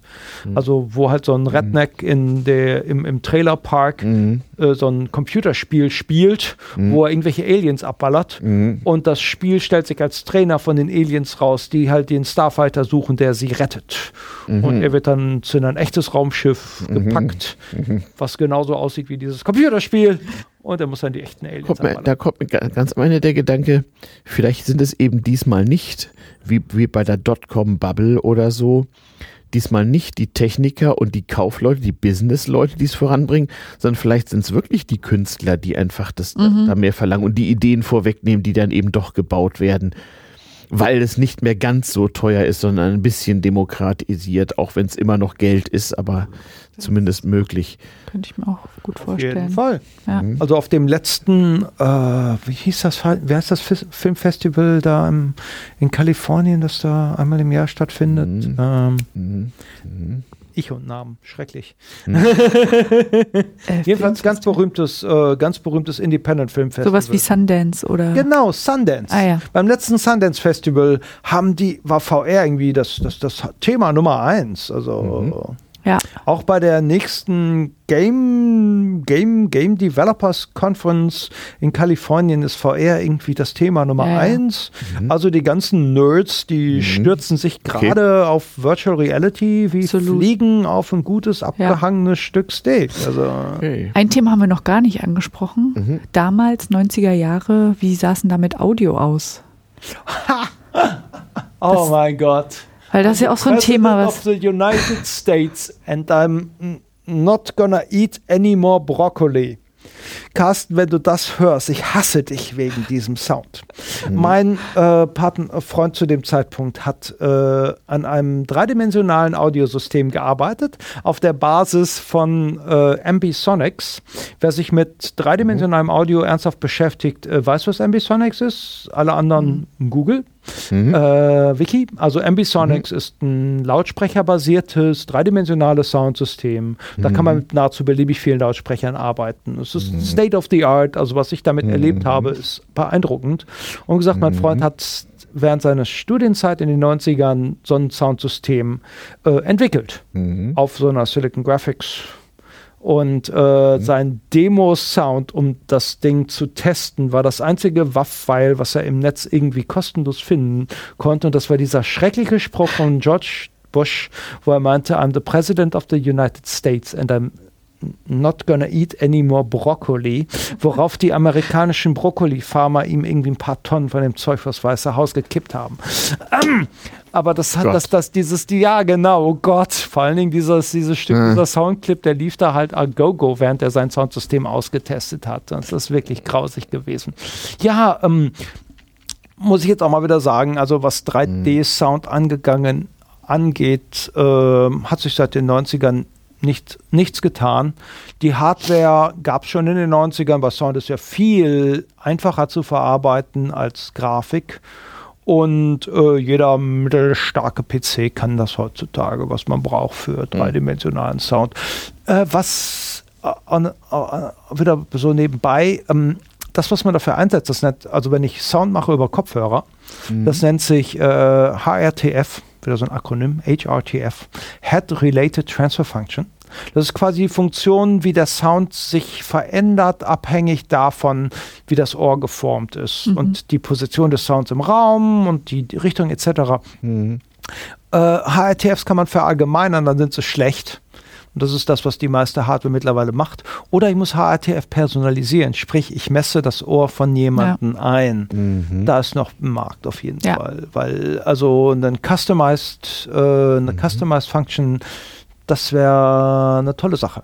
Mhm. Also das heißt, dass äh, Kopfhörer dein Ohr scannen, um genau zu wissen, wie der Sound da am besten. Das wäre edel. Mhm. Also momentan wird so schlecht, gemacht, oder? man steckt dir ein paar Mikrofone ins Ohr, tut dich in einen äh, schalltoten Raum äh, und hat dann um dich herum einen Ring mit, mit, mit, mit kleinen Lautsprechern und schickt da alle Frequenzen einmal durch, dass man einmal quasi die Kugel um einen herum ähm, macht mit unterschiedlich lauten, unterschiedlichen Frequenzen und bekommt da die mhm. Funktion raus. Mhm. Sehr aufwendige Sache. Wird an der TU Berlin gemacht. Da habe ich mhm. auch so ein paar Ambisonics-Freaks kennengelernt. Mhm. mhm. Spannende Sache, mhm. aber halt sehr aufwendig. Aber halt aus einem gescannten Ohr die HRTF ausrechnen, das wäre. Wer das, das schafft, nice. kann damit eine Menge Geld. Hat noch keiner geschafft. Tja, in diesem Sinne dann würde ich mal sagen, machen wir für diese Sendung, für diese Stelle hier einen Punkt. Sind auch so zweieinhalb Stunden geworden. Kann, kann, man ja oh, wow. mal dabei belassen. Mal sehen, liebe Hörer. Ne? Hörerpost at damals-tm-podcast.de. Bin mal gespannt auf das Feedback. Wir werden das Ganze hier in Gemeinschaftswerk versuchen, mit ein paar Links und ein paar Shownotes und ein paar Hinweisen zu äh, augmentieren. Ähm, und das Ganze erscheint dann wie üblich zu irgendeinem passenden Monatswechsel. Ähm, wir hören uns wieder das nächste Mal wahrscheinlich mit der, äh, einer äh, Aufzeichnung einer Sendung auf dem Easter Hack in Salzburg. Seid gespannt und bleibt uns gewogen. Bis dahin sagen wir alle Tschüss. Tschüss. Ciao.